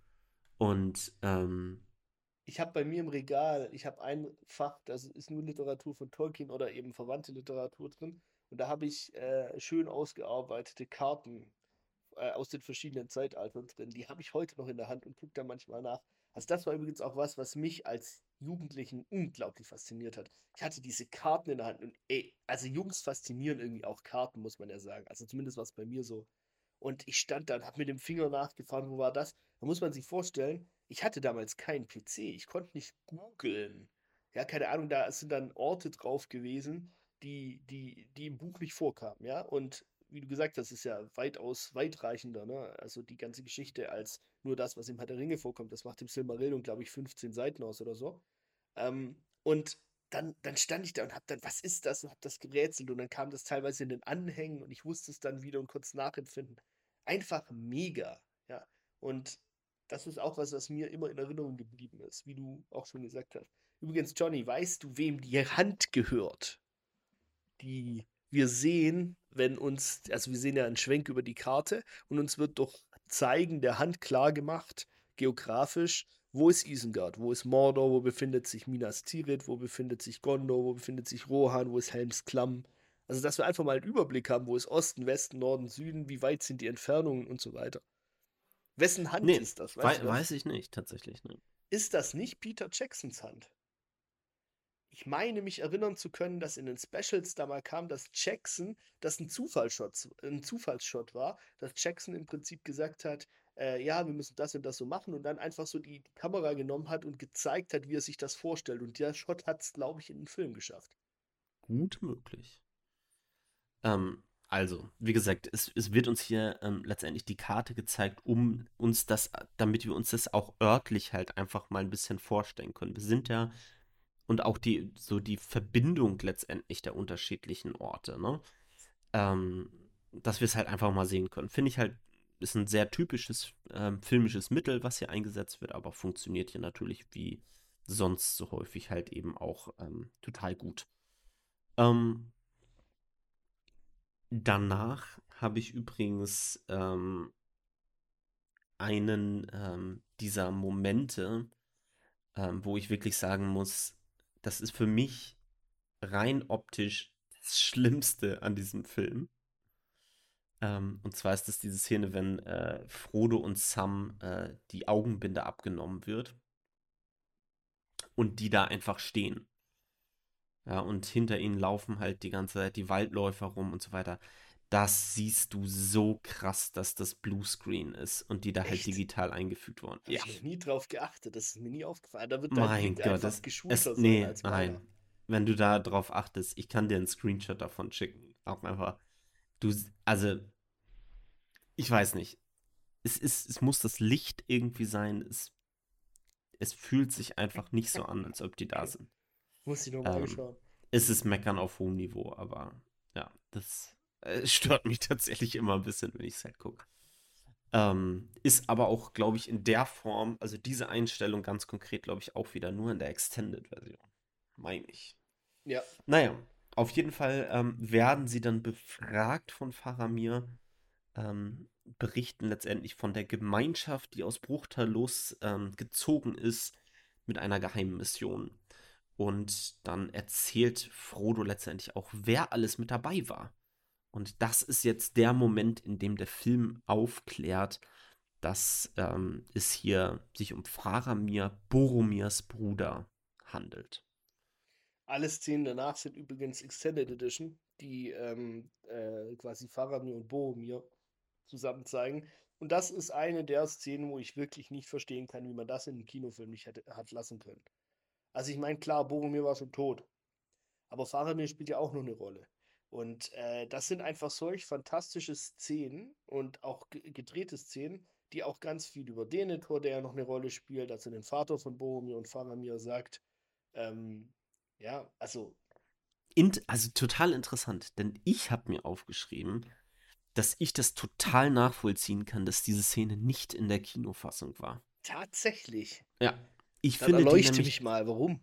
ja, also es hat so mehrere Gründe. Also erstmal hat's das für mich nicht gebraucht, hier das mit Denethor zu erfahren. Das macht der Film zu Genüge im weiteren Verlauf, auch in der Kinofassung.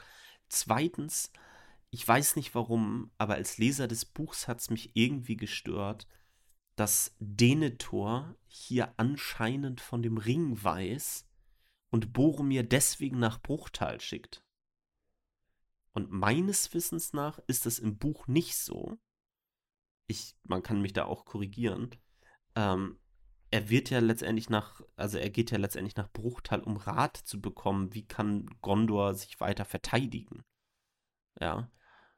Ich, also ich glaube, dass das dazu gedichtet ist, aber wie auch immer, ich bin mir nicht sicher. Weiß ich nicht. Du könntest recht haben, ich müsste es nochmal nachlesen. Aber ich meine, du vergisst, dass Denethor ein Palantir hat. Es, hat so, so, ja, so werden die Filmemacher das halt irgendwie auch begründet haben, wahrscheinlich für sich.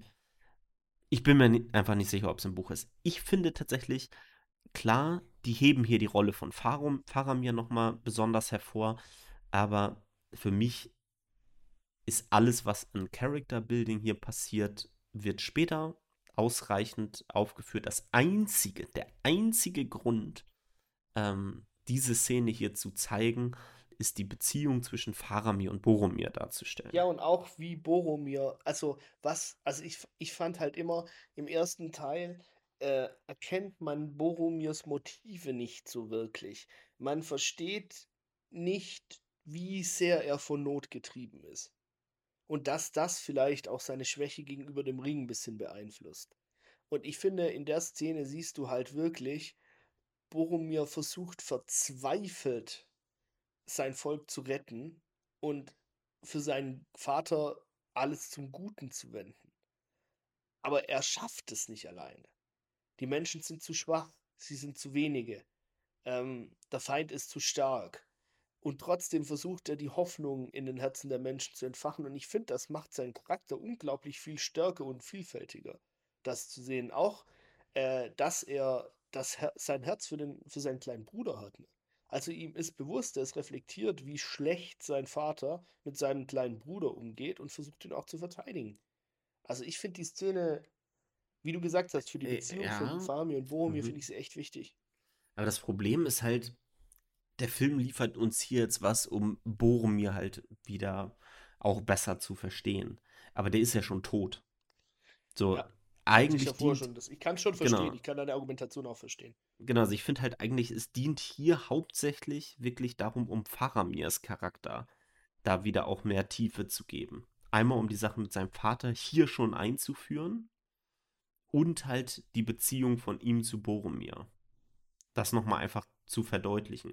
Aber für mich, über das, über die kurze Szene haben wir noch gar nicht gesprochen, für mich reicht hier tatsächlich vollkommen das, was sie in der Kinofassung, glaube ich, auch drin hatten, meine ich.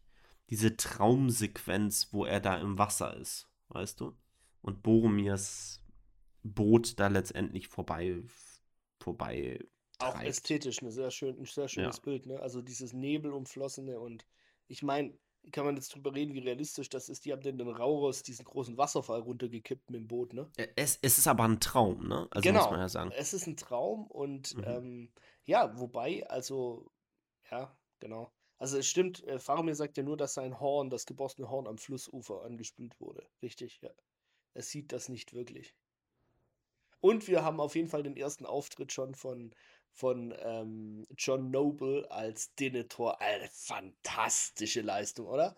Also, was für ein widerlicher Charakter in vielerlei Hinsicht. Ähm, was für ein furchtbarer Vater, da leidet man ja wirklich körperlich mit. Aber er spielt das so gut. Also John Noble finde ich sowieso in fast allen Rollen, die der gespielt hat, fantastisch. Ich muss immer an Fringe denken. Ja, ohne Witz. Ähm, Klasse. ja, Und Faramirs halt, Augen, die auch Schmerz Mhm. ausdrücken können, finde ich auch. Also David Wenham auch ganz Mhm. klasse gespielt. ich finde halt bei dem John Noble halt so, was der mit seiner Stimme macht, so besonders. Also der hat halt ein super markantes Gesicht auf der einen Seite, aber wie er seine Stimme moduliert, wenn er halt, ja, also diese Zwischentöne einfach, die er halt bringt, die sind halt ganz stark, finde ich. Ähm, genau, wir sind wieder zurück und zwar bekommen wir jetzt mit, wie, also auch vorher wurden Frodo und Sam schon befragt nach Gollum. Wo ist die Kreatur, die mit euch war? Und die leugnen das, dass da irgendjemand bei ihnen war. Jetzt kommt diese Szene an diesem ähm, heiligen Weiher. Ähm, und das finde ich übrigens auch ein sehr schönes Bild, wenn Faramir da oben steht auf dem Felsvorsprung, im Hintergrund so der Mond zu sehen ist und dann letztendlich ähm, die kompletten Landschaften da von Ithilien. Und dann sehen wir Gollum unten an dem Weiher und ähm, wie Frodo darauf reagiert, vor allen Dingen als Faramir seinen Bogenschützen befiehlt, ähm, die Bögen zu spannen und die jetzt quasi nur auf sein Kommando warten. Und da hält Frodo natürlich inne und sagt, äh, das Geschöpf gehört zu mir, der ist an mich gebunden und ich an ihn. Herzzerreißende Szene, ne? Also äh, Frodo kriegt ja dann die Erlaubnis von Faramir da runter und lockt Smeagol quasi mit dem Satz Vertrau mir ähm, in die Hände der Waldläufer. Natürlich aus der Intention raus, ihm zu helfen, ihn vor dem Tod zu erretten. Ähm, aber das ist halt der Punkt, der bei Gollum wieder den Bruch verursacht, ähm, wo halt, also bei Smeagol muss man sagen, äh, und in der Folge darauf kommt der Gollum wieder zurück und sagt, ich hab's dir doch gesagt, du kannst dir nicht vertrauen, die verraten dich und ohne mich bist du nix. Und das ist genau diese Hoffnung, die Gollum für einen Moment hatte, ist halt dadurch wieder verloren. Und das finde ich übrigens filmisch nicht optimal gelöst. Das ist im Buch besser dargestellt. Äh, Im Film ich, habe ich mich da immer gefragt, warum geht äh, Frodo in dem Moment nicht zu Gollum hin und erklärt ihm das wirklich? Das bleibt bei Vertrau mir doch und äh, dann wird er misshandelt und äh, geschlagen von den Waldläufern und Frodo sagt halt einfach nichts mehr da dazu. Und am Schluss, selbst als sie dann wieder freigelassen werden, am Ende des, des zweiten Teils, selbst da versucht noch Sam Gollum das zu erklären auf seine unbeholfene Weise und es funktioniert halt überhaupt nicht. Und das kommt nicht mehr von Frodo und das ist was, was ich filmisch einfach nicht gut umgesetzt finde. Ja, ich glaube, es hätte, also mich hat es nicht gestört, weil es halt, das hätte keinen Unterschied gemacht. Für, für Gollum ist quasi dieser Vertrauensbruch einfach, einfach da und das, den hätte er auch nicht vergessen, was man ja später halt auch dann wieder merkt, wenn Sam ihm das versucht zu erklären. So, da ist halt einfach, also jeder vernünftige Mensch hätte gesagt, ja, du erklär ihm das doch mal, klar. Ähm, aber erstmal werden, wird Frodo da ja auch weggesperrt mit Sam. Die sind ja nicht dabei, während Gollum auch verhört wird. Ähm, und klar hätte er ihm das später halt noch sagen können, aber ich finde es schon halt ganz clever gemacht, dass die, die Aufgabe letztendlich an, ähm, an Sam letztendlich übergeben. Aber ja. Genau. Durch Gollum, sage ich jetzt ganz bewusst mal wieder, ähm, erfährt Faramir dann auch von dem Ring. Und da finde ich halt diesen, diesen tollen Wandel auch wieder von Andy Serkis, wenn er, wenn dieses kommt, Smeargol. Warum ähm, weint Smeargol? Und du bekommst letztendlich wieder diese, so ein Gespräch, das wir vorher schon hatten, zwischen Gollum und Smeagol mit. Und diesmal gibt es halt einen Zuhörer. Oder mehrere. Und einer davon ist halt eben Faramir, ähm, der von My Precious ähm, letztendlich mitbekommt. Ja. Und äh, kurz darauf äh, werden Frodo und Sam natürlich äh, konfrontiert. Und hier finde ich halt, ähm, bevor Faramir kommt, finde ich das äh, auch wieder eine wichtige Erklärszene letztendlich zwischen Sam und Frodo, wo letztendlich Sam sagt Frodo, du setz doch den Ring einfach auf und hau ab. Weil ich schätze mal, der, der, der Casual Viewer, also der, der Zuschauer ohne Hintergrundwissen, der würde das auch sagen der wahrscheinlich. Ring, der unsichtbar macht, warum haut er nicht einfach ab und so. Ja. Genau. Und Frodo sagt ja dann, ich kann es nicht. Ne, also es, es, es, es ist mir nicht möglich, ihn zu benutzen. Und ähm, ist auch eine Weiterführung wieder dieser Szene, ne, wo ich vorher sagte, dass er in Gollum halt seine eigene Rettung gesehen hat. Ihm wird immer mehr klar, ne? Also was das, was das für eine Aufgabe ist. Das sagt ja übrigens auch Galadriel, ne? Vorher in der Szene, die du erklärt hast mit, mit in, im Zwiegespräch mit Elrond. Ja, der Ringträger beginnt zu merken, was er für eine Aufgabe eigentlich hat. Und wa was die von ihm fördern wird und so weiter. Wird dann später noch weitergeführt. Genau. Und ähm, nach dieser, ähm, nach dieser kurzen Erklärung ähm, kommt Faramir dazu. Da finde ich diesen, auch diesen tollen Moment, wenn er sein Schwert zieht und an diesem, an dem Ring letztendlich mit dem Schwert ist und an der Kette des Rings. Also genau das, was Galadriel vorher prophezeit hat, ne?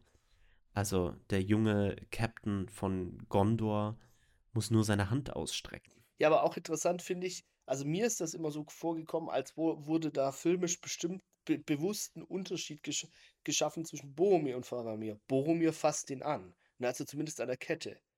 Faramir bleibt auf Distanz durch das Schwert. Kann man das auslegen als Vorsicht oder als, er will nicht zu nah an Frodo ran oder was auch immer, aber für mich war das so, ähm, als beide die Gelegenheit hatten, beide Brüder, hat Boromir den Ring ergriffen und kurz bevor er ihn berührt hat, er hätte ihn berührt, hat Aragorn noch gesagt, hey, Finger weg.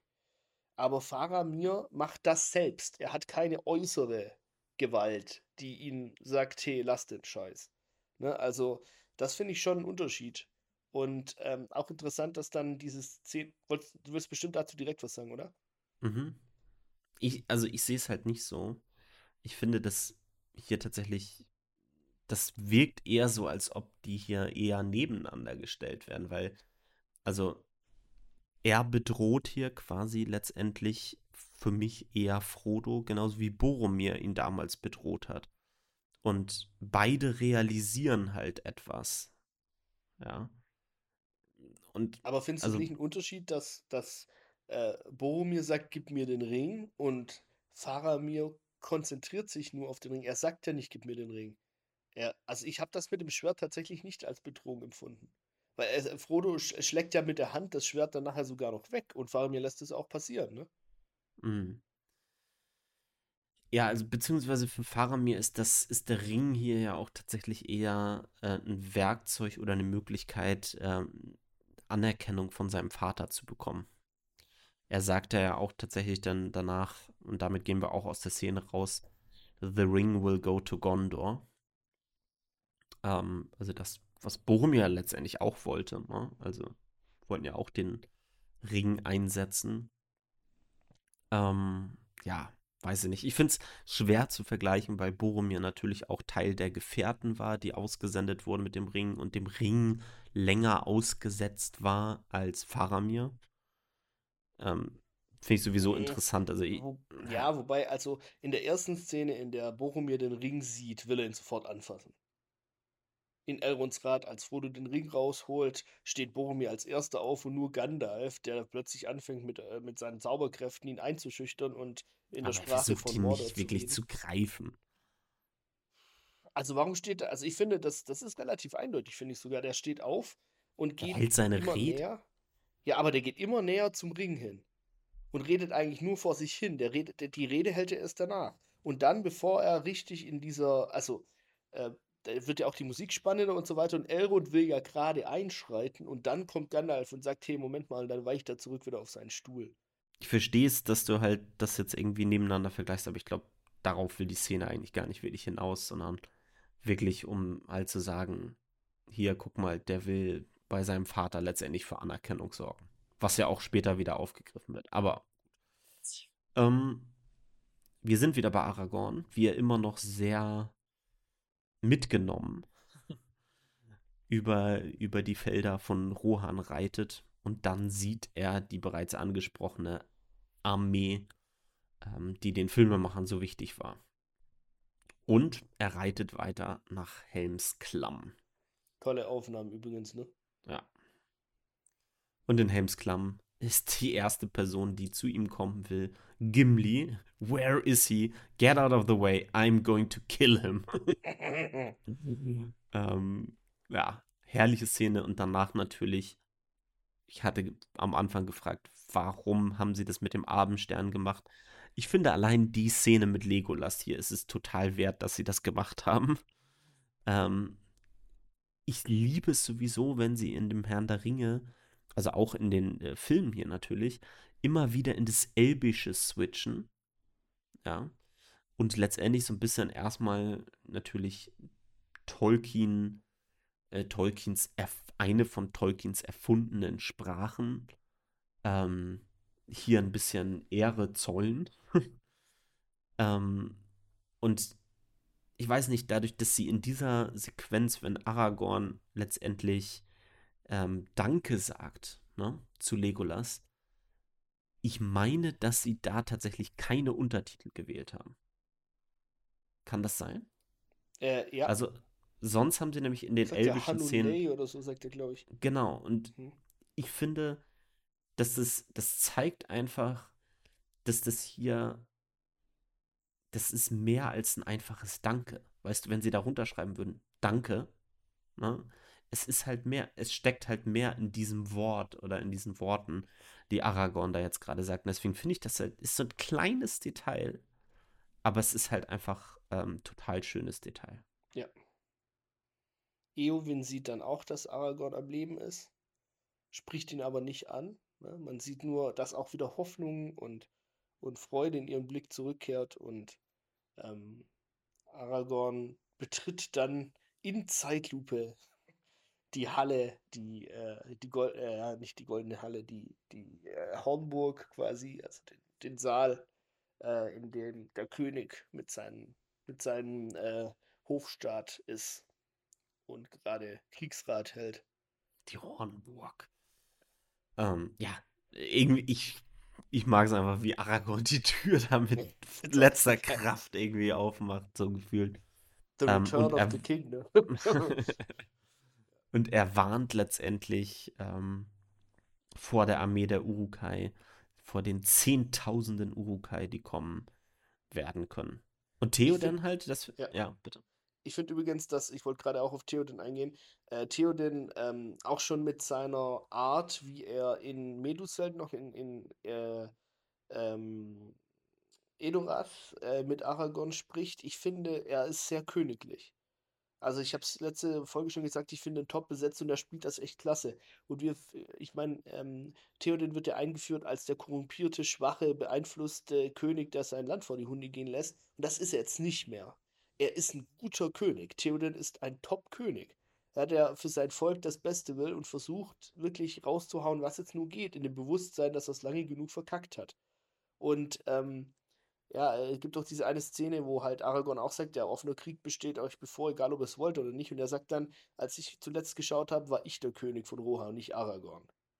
Ja, und das finde ich eine starke Szene und ich finde auch die Szene, die dann danach folgt, recht gut. Man sieht quasi Theoden, der sagt, sollen sie kommen. Und dann optimistisch, äh, Moral äh, aufpolierend äh, durch die Hornburg äh, und durch die Befestigungen von, von Helms Klamm schreitet äh, mit den Gefährten und quasi, man sieht, wie das Tor verstärkt wird, man sieht, wie Steinmetze arbeiten und äh, Mauerabschnitte verbessern, die irgendwie einsturzgefährdet oder schlechter halt sind zumindest. Und er strahlt im Prinzip Optimismus aus. Man sieht so richtig, wie Aragorn und Gimli das gar nicht checken.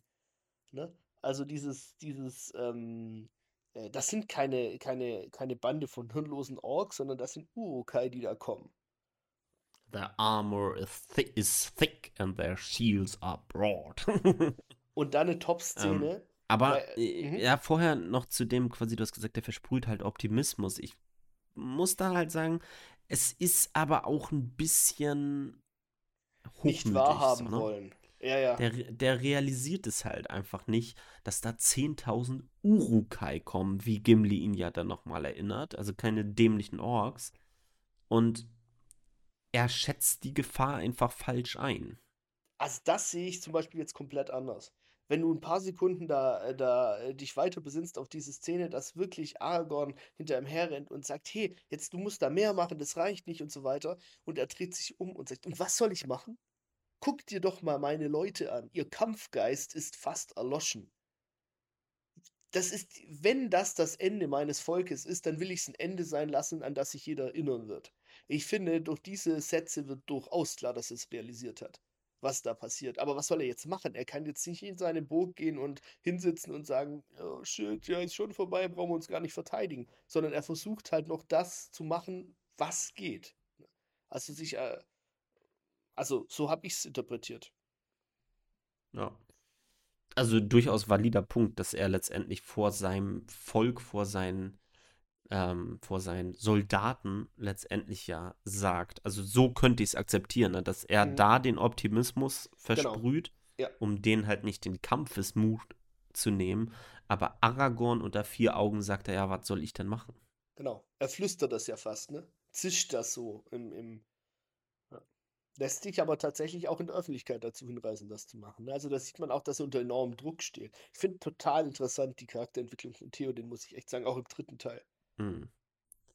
Ähm, dann finde ich so ein kleines, schönes Detail. Es gibt diese eine Einstellung, ähm, wo quasi aus der, aus Helms Klamm hinaus gefilmt wird ähm, auf die Ebene davor und die Gebirge, die davor sind. Und dann finde ich ein schönes Detail, was mit Sicherheit nicht zufällig ist, dass auch wieder die Gräberin aus Dunland ähm, über den Himmel fliegen also die auch wieder ausspionieren letztendlich, was da gemacht wird. Und die Kamera geht ja sogar so ein bisschen, schwenkt nach oben, sodass es halt auch klar ist, dass das ähm, hier tatsächlich auch kein Zufall ist. Dann sind wir bei Baumbart, Mary und Pipin. Und ähm, wir sehen hier tatsächlich den Beginn des Entings. Ich weiß es noch, als ich die Bücher gelesen habe. Ich wollte unbedingt wissen, wie es weitergeht. Und auch hier äh, wollte ich sehen, wie geht's in Helms Klamm weiter. Und dann kommen diese ellenlangen Szenen im Ending. Das geht mir heute noch so. Also vor allem in der Extended Edition, es gibt so manche Szenen mit den Ends, die gehen mir tierisch auf den Sack, weil es einfach lange ist. Ich weiß, das ist auch gewollt und. und ja, äh, aber äh, ich muss sagen, während ich das beim Film genauso sehe, geht es mir in den Büchern heutzutage nicht. anders. Ja, sehe ich auch also, so. Ja. Ähm, ja, also da finde ich einfach die, die Welt da halt total interessant und bei den Filmen verliert es mich da auch teilweise. Aber es ist doch in den Büchern auch so, dass das, ist das nicht relativ mehr am Stück? Es ist nicht so zerfasert, ne, wie es im Film ja, ist. Ja, ja, ja, ja, klar. Also es ist natürlich auch geschuldet dem Medium-Film, klar. Ähm, also, ähm, dann sind wir letztendlich wieder bei Eowyn und Aragorn im, in Helmsklamm. Eowyn wird in die Höhlen geschickt, ähm, obwohl sie halt gerne kämpfen möchte, mit Aragorn kämpfen möchte. Und das ist auch wieder eine Szene, die sie rausgenommen haben in der Kinofassung, weil hier den Filmemachern das zu offensichtlich war, dass Eowyn gesagt hat, dass sie ihn liebt. Das sagt sie hier halt ganz klar. Und sie wollten diese ganze Geschichte von Eowyn hier nicht zu schnell letztendlich auf diesen Punkt bringen, sondern das halt weiterhin auszögern. Ähm, oder es halt nicht so offensichtlich halt eben machen. Ähm, dann sind wir halt auch das erste Mal so in diesen Höhlen ähm, hinter Helmsklamm, sage ich jetzt mal, im, im Gebirge. Und ähm, hier gibt es so ein paar ähm, Sachen, die ich hier erstmal ganz schön finde. Erstmal dieser Blick in die Höhlen rein. Richtig tief in die Höhlen ist teilweise hinten ein sogenanntes Matte Painting. Ähm, also, wo tatsächlich die Höhle in, oder das, Set, in dem sie das wirklich gedreht haben, äh, geht da hinten nicht weiter. Man hat tatsächlich ein Gemälde einfach da eingefügt in diese ähm, Aufnahme. Ähm, was cool aussieht, einfach. Also ich mag Matte Paintings auch aus anderen Filmen. Ähm, das Licht sieht zwar immer ein bisschen komisch aus dann, aber ähm, es sieht einfach perfekt aus. Ne? Ähm, außerdem haben wir letztendlich in den Höhlen ähm, diese erste Frau, die da halt reinläuft, kurzer Fun Fact, ähm, ist die Schwester von Elijah Wood. Die war tatsächlich da ähm, zu Besuch am Set. Und da haben sie, haben sie gesagt, ja, die müssen wir da natürlich irgendwie reinbringen. Und ähm, bei, ähm, da muss ich halt sagen, da bin ich so aus persönlichen, äh, aus persönlicher Verbindung da einfach natürlich interessiert. Bei zwei Stunden 38 Minuten und 55 Sekunden ungefähr ähm, gibt es eine äh, ein älteres Ehepaar. Und der Mann, der da zu sehen ist, der alte Opa, das ist von einem guten Freund von mir, ist das tatsächlich der Opa gewesen. Ähm, der es auch in diese Fassung vom Herrn der Ringe reingeschafft hat. Und ähm, ja, deswegen, das muss ich an der Stelle einfach nochmal sagen. Ähm, äh, irgendwie total cool. Also dass der das in den Film ge ge geschafft hat, weil Peter Jackson, so hat er mir das selber erzählt, ähm, seinen Opa gesehen hat und gesagt hat, den muss ich in den Film reinbringen. Der muss mhm. eine Großaufnahme bekommen. Ja. Genau. Interessant auch, so ein kleiner Fun-Fact am Rande. Das denke ich mir immer in dieser Situation, in, in der Szene. Legolas ist so ein bisschen der Typ, der den Überblick bewahrt bei der ganzen Sache. Und zwar den ganzen Film hindurch. Der gibt eigentlich den ganzen Film hindurch immer ziemlich gute Tipps und keine Sau hört auf ihn. Ja? Also zum Beispiel in der, in der äh, Kammer von Balins Grab. Da sagt er, wir sollten hier nicht verweilen, wir sollten weiter. Aragorn nickt zwar, aber dann liest Gandalf noch weiter vor und dann kommt der Höhlentroll und so weiter. So, und endet damit ne, im Prinzip, dass sie entdeckt werden und äh, Gandalf in den Schatten fällt. Ich meine, ist es vielleicht gar nicht schlecht, dass es gemacht hat, aber trotzdem, das hätte man vermeiden können. Auch hier Aragorn, du sollst dich ausruhen. Halbtot bist du uns nicht von Nutze. Ja, ja, okay. Ja. Das machen wir halt weiter, ne? Das finde ich echt cool. Also, das ist eine schöne Szene. Auch übrigens ja, und, dann im. Und hm? halt auch ganz realistisch guckt er halt auf diese Situation. Das ist die Szene, die wir vorher schon angesprochen haben, wo es dann auch mal zu einem kleinen Konflikt zwischen Aragorn und Legolas kommt. Ähm, erstmal interessant, dass sie diesen Dialog hier auf Elbisch führen. Ne? Also sie wollen das natürlich nicht, diese, dieses. Aber erst mittendrin, ne? Also erst als sie merken, also ja, genau. meldet ja seine mhm. Zweifel auf äh, quasi in der Sprache der Menschen noch an mhm. und sie wechseln erst auf, auf äh, Elbisch, als alle still sind, weil er pessimistisch sagt, die verlieren und sterben. genau, also ich, also auf Englisch erst sagen sie halt, look at them, they are frightened, I can see it in their eyes. Und dann wechseln sie irgendwann äh, aufs Elbische ähm, und dann geht es halt um die reinen Zahlen. Ne? And they should be 300 against 10.000. They are all going to die.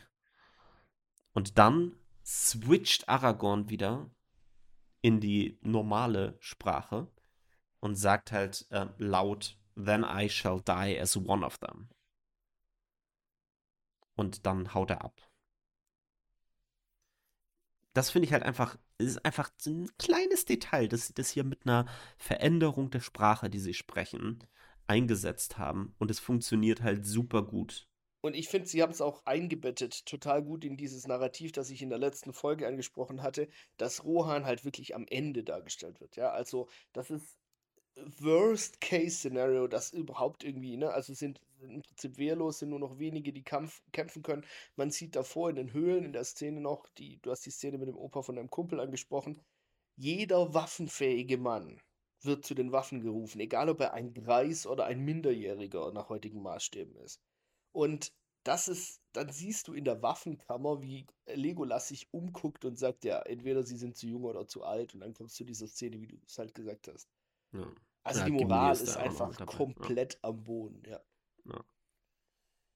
Und dann kommt, ähm, sind wir halt bei dieser ähm, Szene von Theoden, wie er letztendlich in seine Rüstung kommt. Und das finde ich eine sehr schöne Szene. Eine meiner Lieblingsszenen im Film, wegen das der Musik. Ist, ja, wegen der Musik, zu der kannst du ja gleich was sagen. Ich sage kurz was zu dem Filmischen, wie sie das halt gemacht haben. Ähm, weil es wirkt ja fast so ein bisschen träumerisch, wenn er eingekleidet wird. Ähm, das haben sie so gemacht, sie haben die Szene tatsächlich aufgenommen in Slow Motion. Also auch von Theoden, wie er halt gesprochen hat teilweise. Und haben dann später die Stimme von ihm darauf gelegt. Ähm, das, das heißt, sie haben den Dialog, den ähm, Theo dann halt gesprochen hat, den Monolog, ähm, haben sie mit einem sogenannten ADR-Verfahren, das heißt Automatic Dialogue Repre Replacement, ähm, haben sie also den Bernhard Hill das später nochmal sprechen lassen und haben dann auch seine Stimme langsamer abgespielt, als er das halt gesagt hat. Zwar nicht so langsam wie das Slow Motion, aber halt trotzdem langsam. Und dadurch wirkt es so, als ob das halt nicht lippensynchron ist. Und wir haben so eine, so eine kleine Verschiebung. Verschiebung, ja, genau, mhm. letztendlich. Und die Total lässt das halt träumerisch wirken. Wusste ich nicht, tatsächlich. Also, ich habe die Szene, aber ich habe das auch so empfunden, dass da irgendwas anderes ist. Aber ich hätte es jetzt nicht benennen können. Ja. Krass. Also, ich finde auch, das, das ist nochmal was, was meine These von vorhin stützt, dass Theo denn das sehr wohl durchschaut hat. Der fragt Gamling, wer bin ich? Also das sind Selbstzweifel. Er ist sich bewusst, was er versäumt hat. Ne? Also in welche Lage er sein Volk gebracht hat. Und Gamling sagt, ihr seid unser König. Und er sagt, und vertraut ihr eurem König? Und Gamling sagt dann, äh, eure Männer folgen euch zu jedem Ende. Und dann siehst du, ähm, dann hörst du, wie Theoden das wiederholt zu jedwedem Ende und dann fragt er so lyrisch, wo ist, wo ist das Ross und wo ist, das, wo ist der Reiter und das Horn, das weithin schallt und so weiter. Und währenddessen baut sich die Musik halt auf, ne? Also wir haben dann diese düstere mit ähm, dumpfen Trommelschlägen begleitete fatalistische Musik mit einem Chor, der begleitet wird vom Orchester und quasi sich immer in höhere Lagen steigert und in der vollkommenen Verzweiflung im Prinzip endet, in der äh, Theo den sagt, konnte es so weit kommen? Ja, und das ist dann der Schnitt, wo es weggeht von der Szene. Ähm, für mich eine magische Szene. Dann wechseln wir wieder zu dem Ending. Wir merken, die Ends sind sehr langsam. Sorry, ich muss noch ganz kurz was sagen. Ich habe was ah. vergessen. Du darfst gleich weiter sagen. Äh, und während, während äh, dieser Musik noch und während äh, Theoden das spricht, ähm, sehen wir, schneidet schon weg und wir sehen, wie Kinder in Rüstungen und Waffen gekleidet werden. Und du siehst den Horror in den Augen der, des Kindes, dass diese Streitaxt, diese Antike, in die Hand bekommt und das mit riesigen Augen anguckt und, und, und was soll ich denn damit, ne? Also du, du siehst den absoluten Verfall Rohans. Wollte ich nur noch anmerken. Entschuldigung. Dann gehen wir wieder zum Ending zurück. Mary und Pippin sind ein bisschen nervös, denn es geht nicht so wirklich voran. Und äh, Baumbart spricht dann mit ihnen und sagt auch nochmal so, wir haben jetzt festgestellt, ihr seid keine Orks. Hervorragend. Ähm, es geht also langsam voran mit den Ents, aber wir halten uns hier gar nicht zu lange auf und gehen direkt wieder zurück zu einer meiner Lieblingsszenen in dem zweiten Teil. Ähm, und zwar haben wir hier eine Szene zwischen Aragorn und Harleth, Hamers Sohn, der zuvor gestorben ist von den Wagreitern. Ähm, der steht nämlich mit einer anderen Person am Feuer. Also ein Kind, ein Junge, ähm, wo man halt auch einfach sieht, der weiß nicht wirklich, was auf uns zukommt. Er hat ein Schwert in der Hand. Ähm, Fun Fact dazu: Harleth ge wird gespielt von dem Sohn von Philippa Boyens. Das ist äh, die Drehbuchautorin, eine der Drehbuchautorinnen. Und der andere, der mit Harleth an dem Feuer steht, ist Henry Mortensen, der Sohn von Viggo Mortensen. Ähm, und das finde ich, also diese Szene, die jetzt folgt zwischen Harleth und Aragorn, ist einfach eine, eine tolle Szene, finde ich. Man muss sich dann auch klar machen, dass Harleth im Prinzip der Sohn von Hama ist, ne? Wie du hast schon gesagt, Hama ist derjenige, der beim Warg-Angriff ums Leben kam. Ja, also der hat gerade erst seinen Vater verloren und steht jetzt selbst mit der Rüstung da und verteidigt sein Heimatland. Genau, und Gernot, ich will jetzt nicht von dieser traurigen Überleitung zu einer lustigen Szene kommen. Aber, Machst du aber trotzdem. ja, ich mache es trotzdem. Folgendes. Du hast es genauso gemacht wie ich damals. Wir sind rausgegangen. Jo. Und haben diese Szene nachgespielt. Und du ja, weißt natürlich. ganz genau, worauf ich jetzt hinaus will. Du darfst es trotzdem sagen. Die Freude lasse Ara nicht nehmen. Aragorn nimmt das Schwert von Harleth. Ja. Er schwingt es ein paar Mal in der Luft und genau. sagt dann, This is a good sword. Genauso sind wir damals rumgelaufen, haben Stöcke gesucht, ähm, die wir als Schwerter genutzt haben und haben ja. auch gedacht, das ist ein gutes Schwert. Das ist ein super Schwert. Ja, und diese Szene schließt letztendlich mit Aragorns Worten, There is always hope. Ja. Ähm, das finde ich einfach schön und ähm, eine ja, sehr bewegende würde man sagen, Szene. Stabiles hier. Mindset, ne? und die letzte Szene, mit der ich in dieser Folge des Podcasts ähm, mit dir sprechen möchte, ähm, das ist das Ankleiden vor der Schlacht. Und äh, hier finde ich einfach, hier muss einfach nochmal gesagt werden, es gab beim Herrn der Ringe Personen oder eine Person zumindest, die über zwei Jahre lang mhm. Kettenhemden. Zwei, Personen waren das, glaube ich, ja, ja. Ja, die Kettenhemden, also diese Metallringe zusammengefügt haben, sodass die Kettenringe für die Figuren gemacht haben. Zwei fucking Jahre lang haben die nichts anderes gemacht, als Kettenhemden zu bauen. Die, äh, das haben sie doch erzählt, dass sie am Schluss keine Fingerabdrücke mehr hätten geben können, ne? weil ihre Fingerkuppen da so, nicht ver vernaubt, aber halt so gebraucht waren. Ne? Also durch das ständige Zusammenfügen der Kettenringe. Also Und man sieht aber halt auch mir, wieder, das sind ja. richtige, das sind richtige Rüstungen, ja. Also die haben das Gewicht. Ja, es ist nicht Plastik. Rings of Power. Ähm, Plastik, das irgendwie äh, da, da am Körper klebt und das sieht, du siehst das halt einfach im Movement der Schauspieler, ne? Und es ist einer der wenigen Filme. Es gibt noch andere Beispiele, das möchte ich gar nicht äh, kleinreden, aber es ist einer der wenigen Filme, wo ich den Eindruck habe, dass wirklich alle Menschen, die da in der Crew mit dabei waren, die im Cast mit dabei waren, so viel Liebe Zeit ihres Lebens so viel Herzblut in diese Filme reingesteckt hat. Weil heute wird sowas nicht mehr gemacht. Heute setzen sich keine zwei Personen an und bauen zwei Jahre lang Kettenhemden zusammen. Heute wird das am Computer gemacht, heute wird das mit Plastikkettenhemden gemacht und so weiter. Aber genauso wie wir in der letzten Folge gesprochen haben über die Urukai und die Rüstung von denen, du siehst es, dass sie echt ist. Siehst du es hier, wie gesagt, wie wenn Aragorn sein Kettenhemd anzieht, siehst du es richtig, wie das Gewicht des Kettenhemds seinen Körper nach unten zieht. Ja? Und, und du spürst es auch, du siehst es auch, dass das Ding hat Gewicht. Und genauso siehst du es natürlich auch bei Gimli, der sich auch ein Kettenhemd anzieht, das ihm allerdings eher wie ein Abendkleid äh, zu passen scheint. genau, und hier finde ich einfach zu guter Letzt ähm, in dieser Szene ist einfach total schön, wie sie das hier mit Legolas und Aragorn wieder zusammengeführt haben. Ja. Es ist keine große emotionale Rede, die hier passiert. Überhaupt nicht. Ich glaube, Legolas gibt ihm sein Schwert und er entschuldigt sich.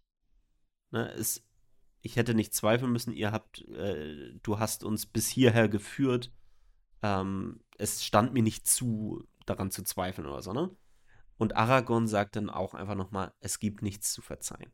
Punkt. Fertig. Wir brauchen da jetzt keinen, es muss nicht groß ausgespielt werden. Das ist alles das, alles, was wir hier brauchen. Und damit sind wir. Ne? damit sind wir kurz vor der Schlacht von Helmsklamm und hier verlassen wir euch nochmal in der dritten Folge zu unserem Podcast zum zweiten Teil von Herr der Ringe. Und nächste Woche schließen wir diesen zweiten Film ab mit der Schlacht von Helmsklamm. Wir erfahren weiter, wie es mit Frodo und Sam äh, weitergeht und wann das Ending endlich zu Ende ist. Es wird bestimmt noch eine Woche dauern und deswegen müsst ihr euch auch eine Woche gedulden. Cliffhanger. also, wir hören uns nächste Woche weiter. Bis dahin euch eine schöne Woche.